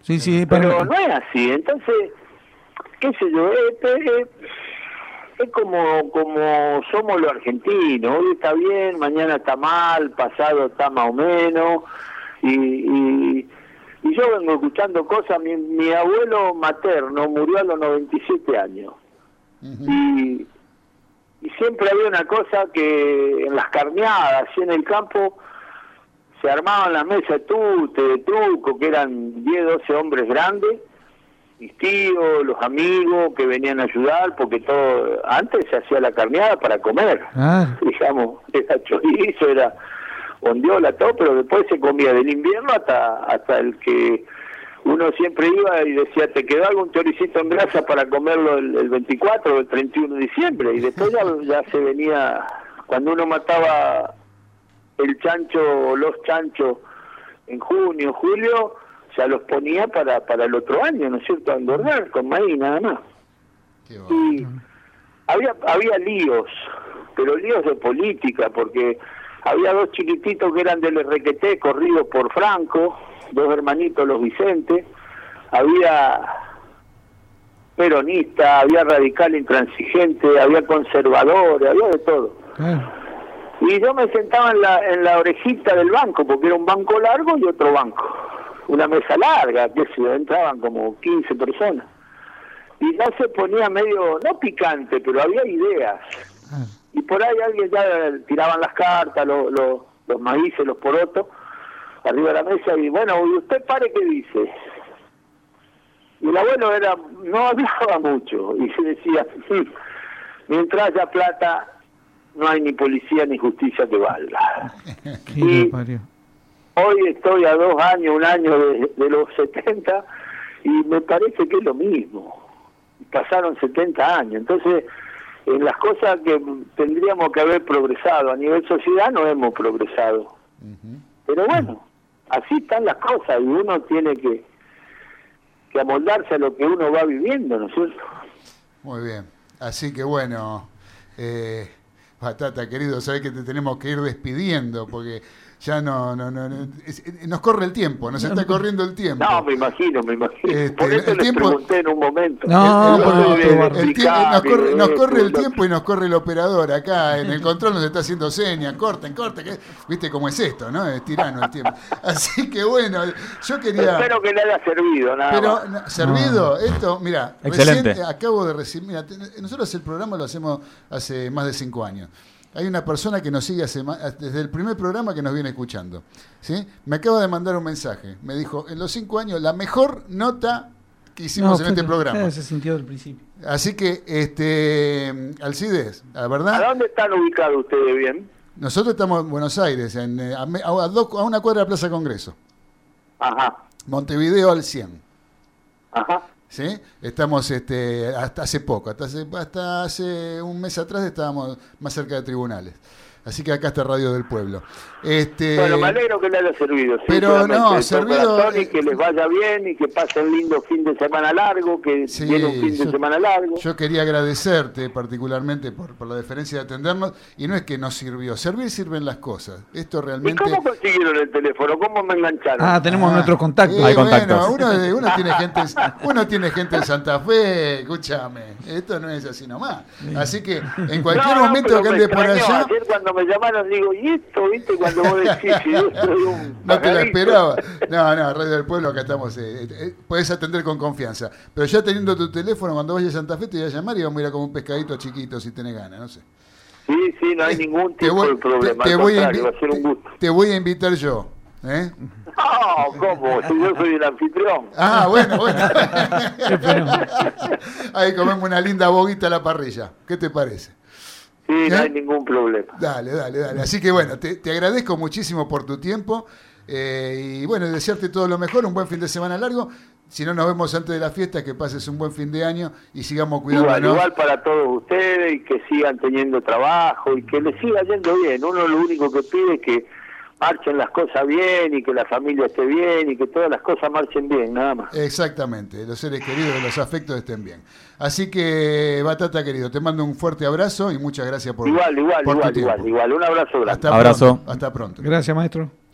Fue la palabra de Alcides Merlo, exjugador de Unión de Santa Fe y de Racing Club de Avellaneda.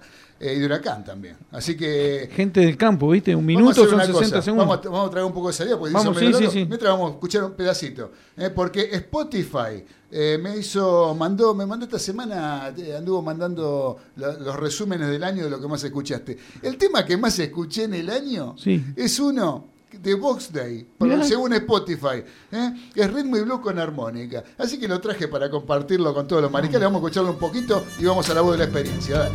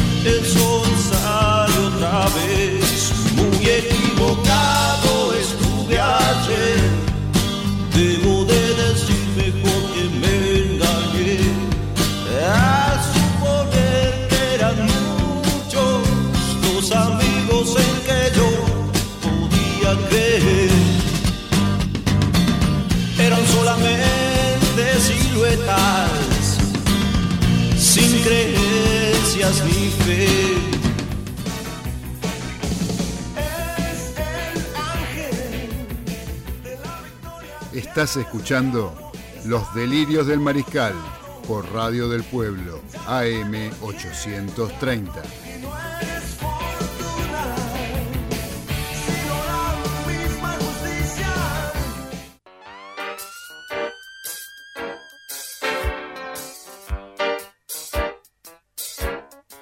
Continuamos en los delirios del mariscal, ya apurados porque nos corre el tiempo, donde tenemos mensajes por WhatsApp que nos llegaron al 11 44 18 13 78. Eh, Adriana de Almagro dice: Felicitaciones por el programa y muy linda y amena la entrevista. Cariños para todos los mariscales, Adriana de Almagro. Muchas gracias, querida Adriana, como siempre presente, acompañándonos en nuestra emisión. Un beso para vos. ¿Qué más tiene Galito ahí? Yo le mando un saludo a Sandra Devoto que hoy está cumpliendo años. Felicidades. Oh, cumpleaños de Sandra. Sandra Sí, de sí. Devoto, bueno. Ah. un- Y ahora vamos para allá, vamos Ah, para cumpleaños. sí, estamos cerca. Claro, vamos a ir, vamos a ir. vamos- vamos- que nos espere, que nos Claro. espere. ¿Qué tenemos de bueno ahí en, tendremos en Devoto para, para Para compartir? de ahí? todo. Hay de todo, ¿no? todo, sí, para comer, de todo, para tomar. El cortito va ganando Colón 1-0. 1-0. Con el gol de Pulita Rodríguez de penal.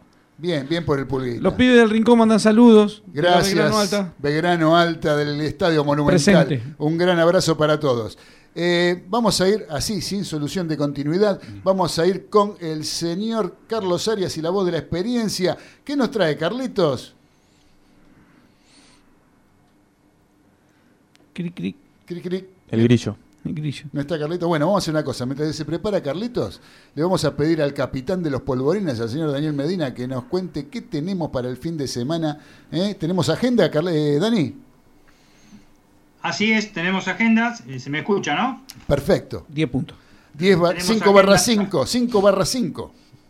Bueno, tenemos este, agenda fútbol. Este viernes 4 de diciembre a las 21.10 empieza el campeonato de Primera B Metropolitana. Almirante Brown y Tristán Suárez, grandes candidatos para ascender por TIC Sport.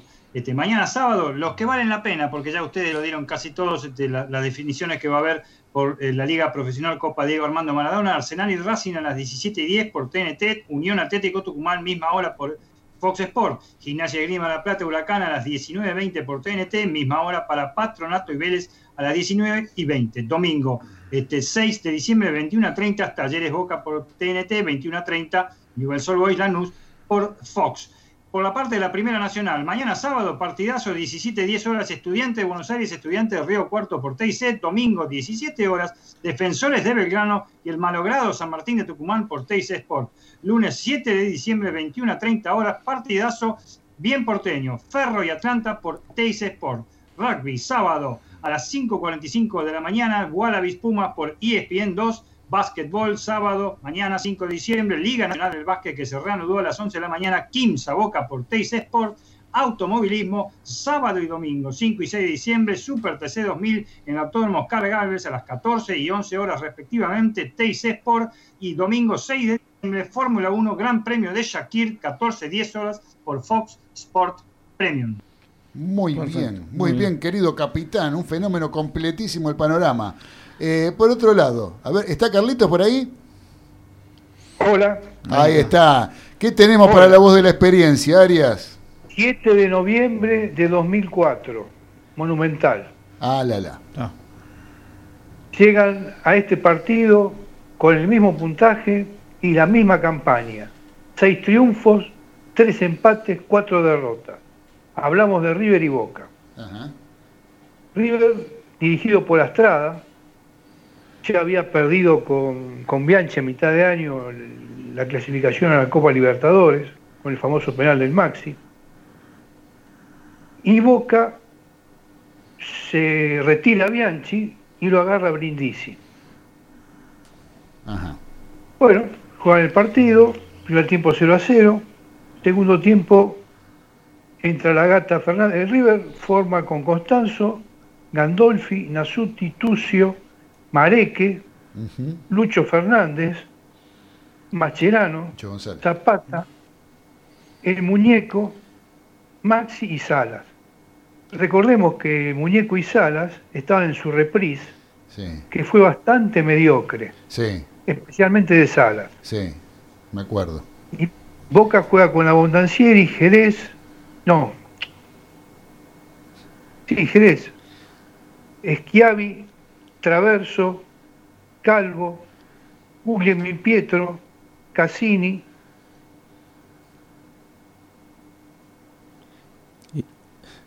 Cassini. Cassini. Cassini. Buen tipo Cassini. Cassini, Sí. Palermo, Ledesma. Y bueno, este yo no sé, no entiendo nada. No Bueno, no importa, no importa, Carlito. Segundo ¿Qué tiempo pasó? entra- ¿Qué pasó? Entró la gata Fernández, me quedé con eso. Sí, Pepino.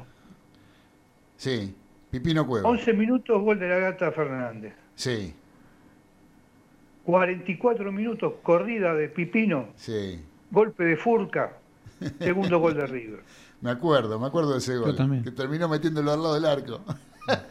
Medio Sí, exacto, Sí, exacto. Sí, me acuerdo, me acuerdo. Eh, lo, lo- lo llamativo de esto es que renuncia a Brindisi en el vestuario de River, Ah. el vestuario de la cancha de River. Eso no se hace. Fue patético eso. Claro, Vos podés renunciar, pero renunciar en tu cancha, renunciar en el micro, claro. renunciar en tu casa, pero no renuncies en la cancha del eterno rival, Claro. en el vestuario. Exactamente. Es, es patético eso. Ya lo creo, ya lo creo. Y esa fue la anécdota. ¿Vos estuviste presente en ese partido, Carlitos? Estuve en ese En el partido. Estadio Monumental. Sí, estuve, estuve con mi hijo mayor Muy bien. Viéndolo ese partido. La verdad, me, me- me quedó grabado el tema de, de que Brindisi haya renunciado. Sí, sí, seguro. Fue todo, fue, fue, muy comentado en aquel momento. Sí, sí, yo me acuerdo. Sí, fue muy comentado. Bueno, muchas gracias, Y- querido Carlitos. Espera, te tiro dos, dos. Dos, a ver, Si dale, dale. existe un más allá, ¿habrá un menos acá? no pises la hierba, fúmatela. Ah. Muy bien, muy bien. No, no, no, no, no, no, no hagamos acá apología. Apología, no. Apología. No, no hagamos apología, Arias, por favor, le pido. ¿eh? Por favor. Así Bueno, que bueno. bórrelo. lo borramos. Así que tenemos saludo acá de Marcelo Cantoni. ¿eh? Qué grande, un, un fenómeno, Marcelo. Le mandamos un fuerte abrazo a él y toda la familia. Pobre las vacas, cuatro días. Tenemos dos minutos para decir algo de. Sí, vamos a decir del automovilismo, del accidente. del accidente de la Fórmula dale, 1. dale, dale. Este, la verdad que fue asombroso lo que sucedió de los años 80, que no se veía un accidente de, semejante magnitud. Un circuito que no estaba a la altura, un, un guarray a 45 grados que agarraba los autos de frente. No sé cómo se- el auto se despistó, pegó enfrente al guarray y lo salvó el auto. Porque podía haber sido. de- eh, este, el piloto podía haber muerto en ese accidente. Lo salvó la tecnología. Lo salvó la tecnología, lo, lo- lo- lo salvó la jaula de supervivencia que la que la FIA, vos cuando fabricás el auto de Fórmula 1 lo presentás, tenés que presentar esa jaula de supervivencia con el halo, que es ese triángulo que se ve arriba, que es como un antivuelco, Ajá. y eso lo hacen en distintas pruebas de frente, de costado, este, a fuerzas G mayores a la que un auto a 400 km por hora puede llegar a, a- a sufrir. Y la verdad que lo vi en cámara lenta, lo hicieron con una computadora, todo el accidente, cómo se parte al medio, cómo explota el tanque, otra cosa para ver, porque de acuerdo a la tecnología que tienen no puede explotar un No tanque. debería, ¿no? Eso te iba a preguntar. Pero bueno, se cortó al medio. Lo que no estaba ahí, eh, ese día era un día para que pase un desastre. Vi a un tipo cruzando por el medio de la pista con los autos de seguridad. Vi a una máquina sacando un auto que se había despistado, que ya hace unos años se mató un piloto, Bianchi, por culpa de eso. Este, hace 3, 4 años que se mató, por, se, se despistó porque se encontró con la máquina y, y se murió en el acto. Distintas cosas como que dije, uh, hoy va a ser un domingo negro. Y efectivamente, se, rela- se relanzó la carrera y volvió a volcar un otro auto. Este, pero bueno, no pasó a mayores, el piloto ya está bien, lo vi hoy que, que hizo una conferencia de prensa, tiene, perdió un botín y un, un guante y se quemó esas dos, esas dos partes del cuerpo nada más, quemaduras comunes, no, no, no tiene problema. Pero la verdad, si ustedes ven el accidente, es tremendo. Y, lo, y la verdad que ahí se ve porque un auto de Fórmula 1 vale lo que vale, ¿no? Claro. Porque, porque es- es- es- si ustedes empiezan a contar los segundos, parece que pasan minutos. Y cómo sale el tipo dentro del auto es, es- es tremendo. Pero bueno, tienen que ver la seguridad del circuito porque no estaba acorde a cómo corre un Fórmula 1 y las cosas que pueden pasar en una carrera, ¿no? Muy Fue bien. tremendo.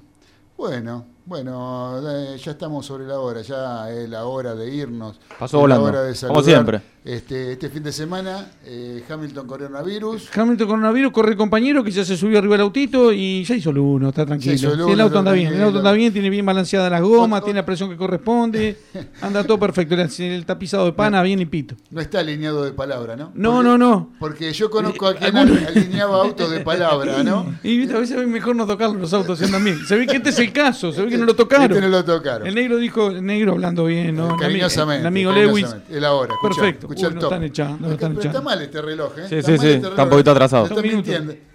Está que- A la gerencia. A la gerencia. A la gerencia. Le quejaremos con la gerencia. Entonces nos vamos a ir, nos vamos a ir despidiendo de todos los maricales en este fin de semana largo. Gracias muchachos. Un placer. Gracias Galito. Gracias por la No, un placer a técnica. todos los que nos escuchan. A Nicolás Olechea, gracias César, Dani, Carlitos Arias, gracias a todos los mariscales por acompañarlos. Les damos gracias al cielo, gracias a la tierra, como la cortina de despedida que tenemos. Les digo que no se vayan de Radio del Pueblo, porque ya viene en honor a la verdad, un programón eh, conducido por el señor Raúl Graneros. Si es un programón y es, es un gran programa, quiere decir que está conducido por un gran periodista como Raúl Graneros. Un abrazo para todos los mariscales. Nos encontramos el martes a las 21 en esto que es Los Delirios del Mariscal desde Radio del Pueblo AM830. Abrazo de gol, los queremos mucho. Chau. Chau, chau. Suerte.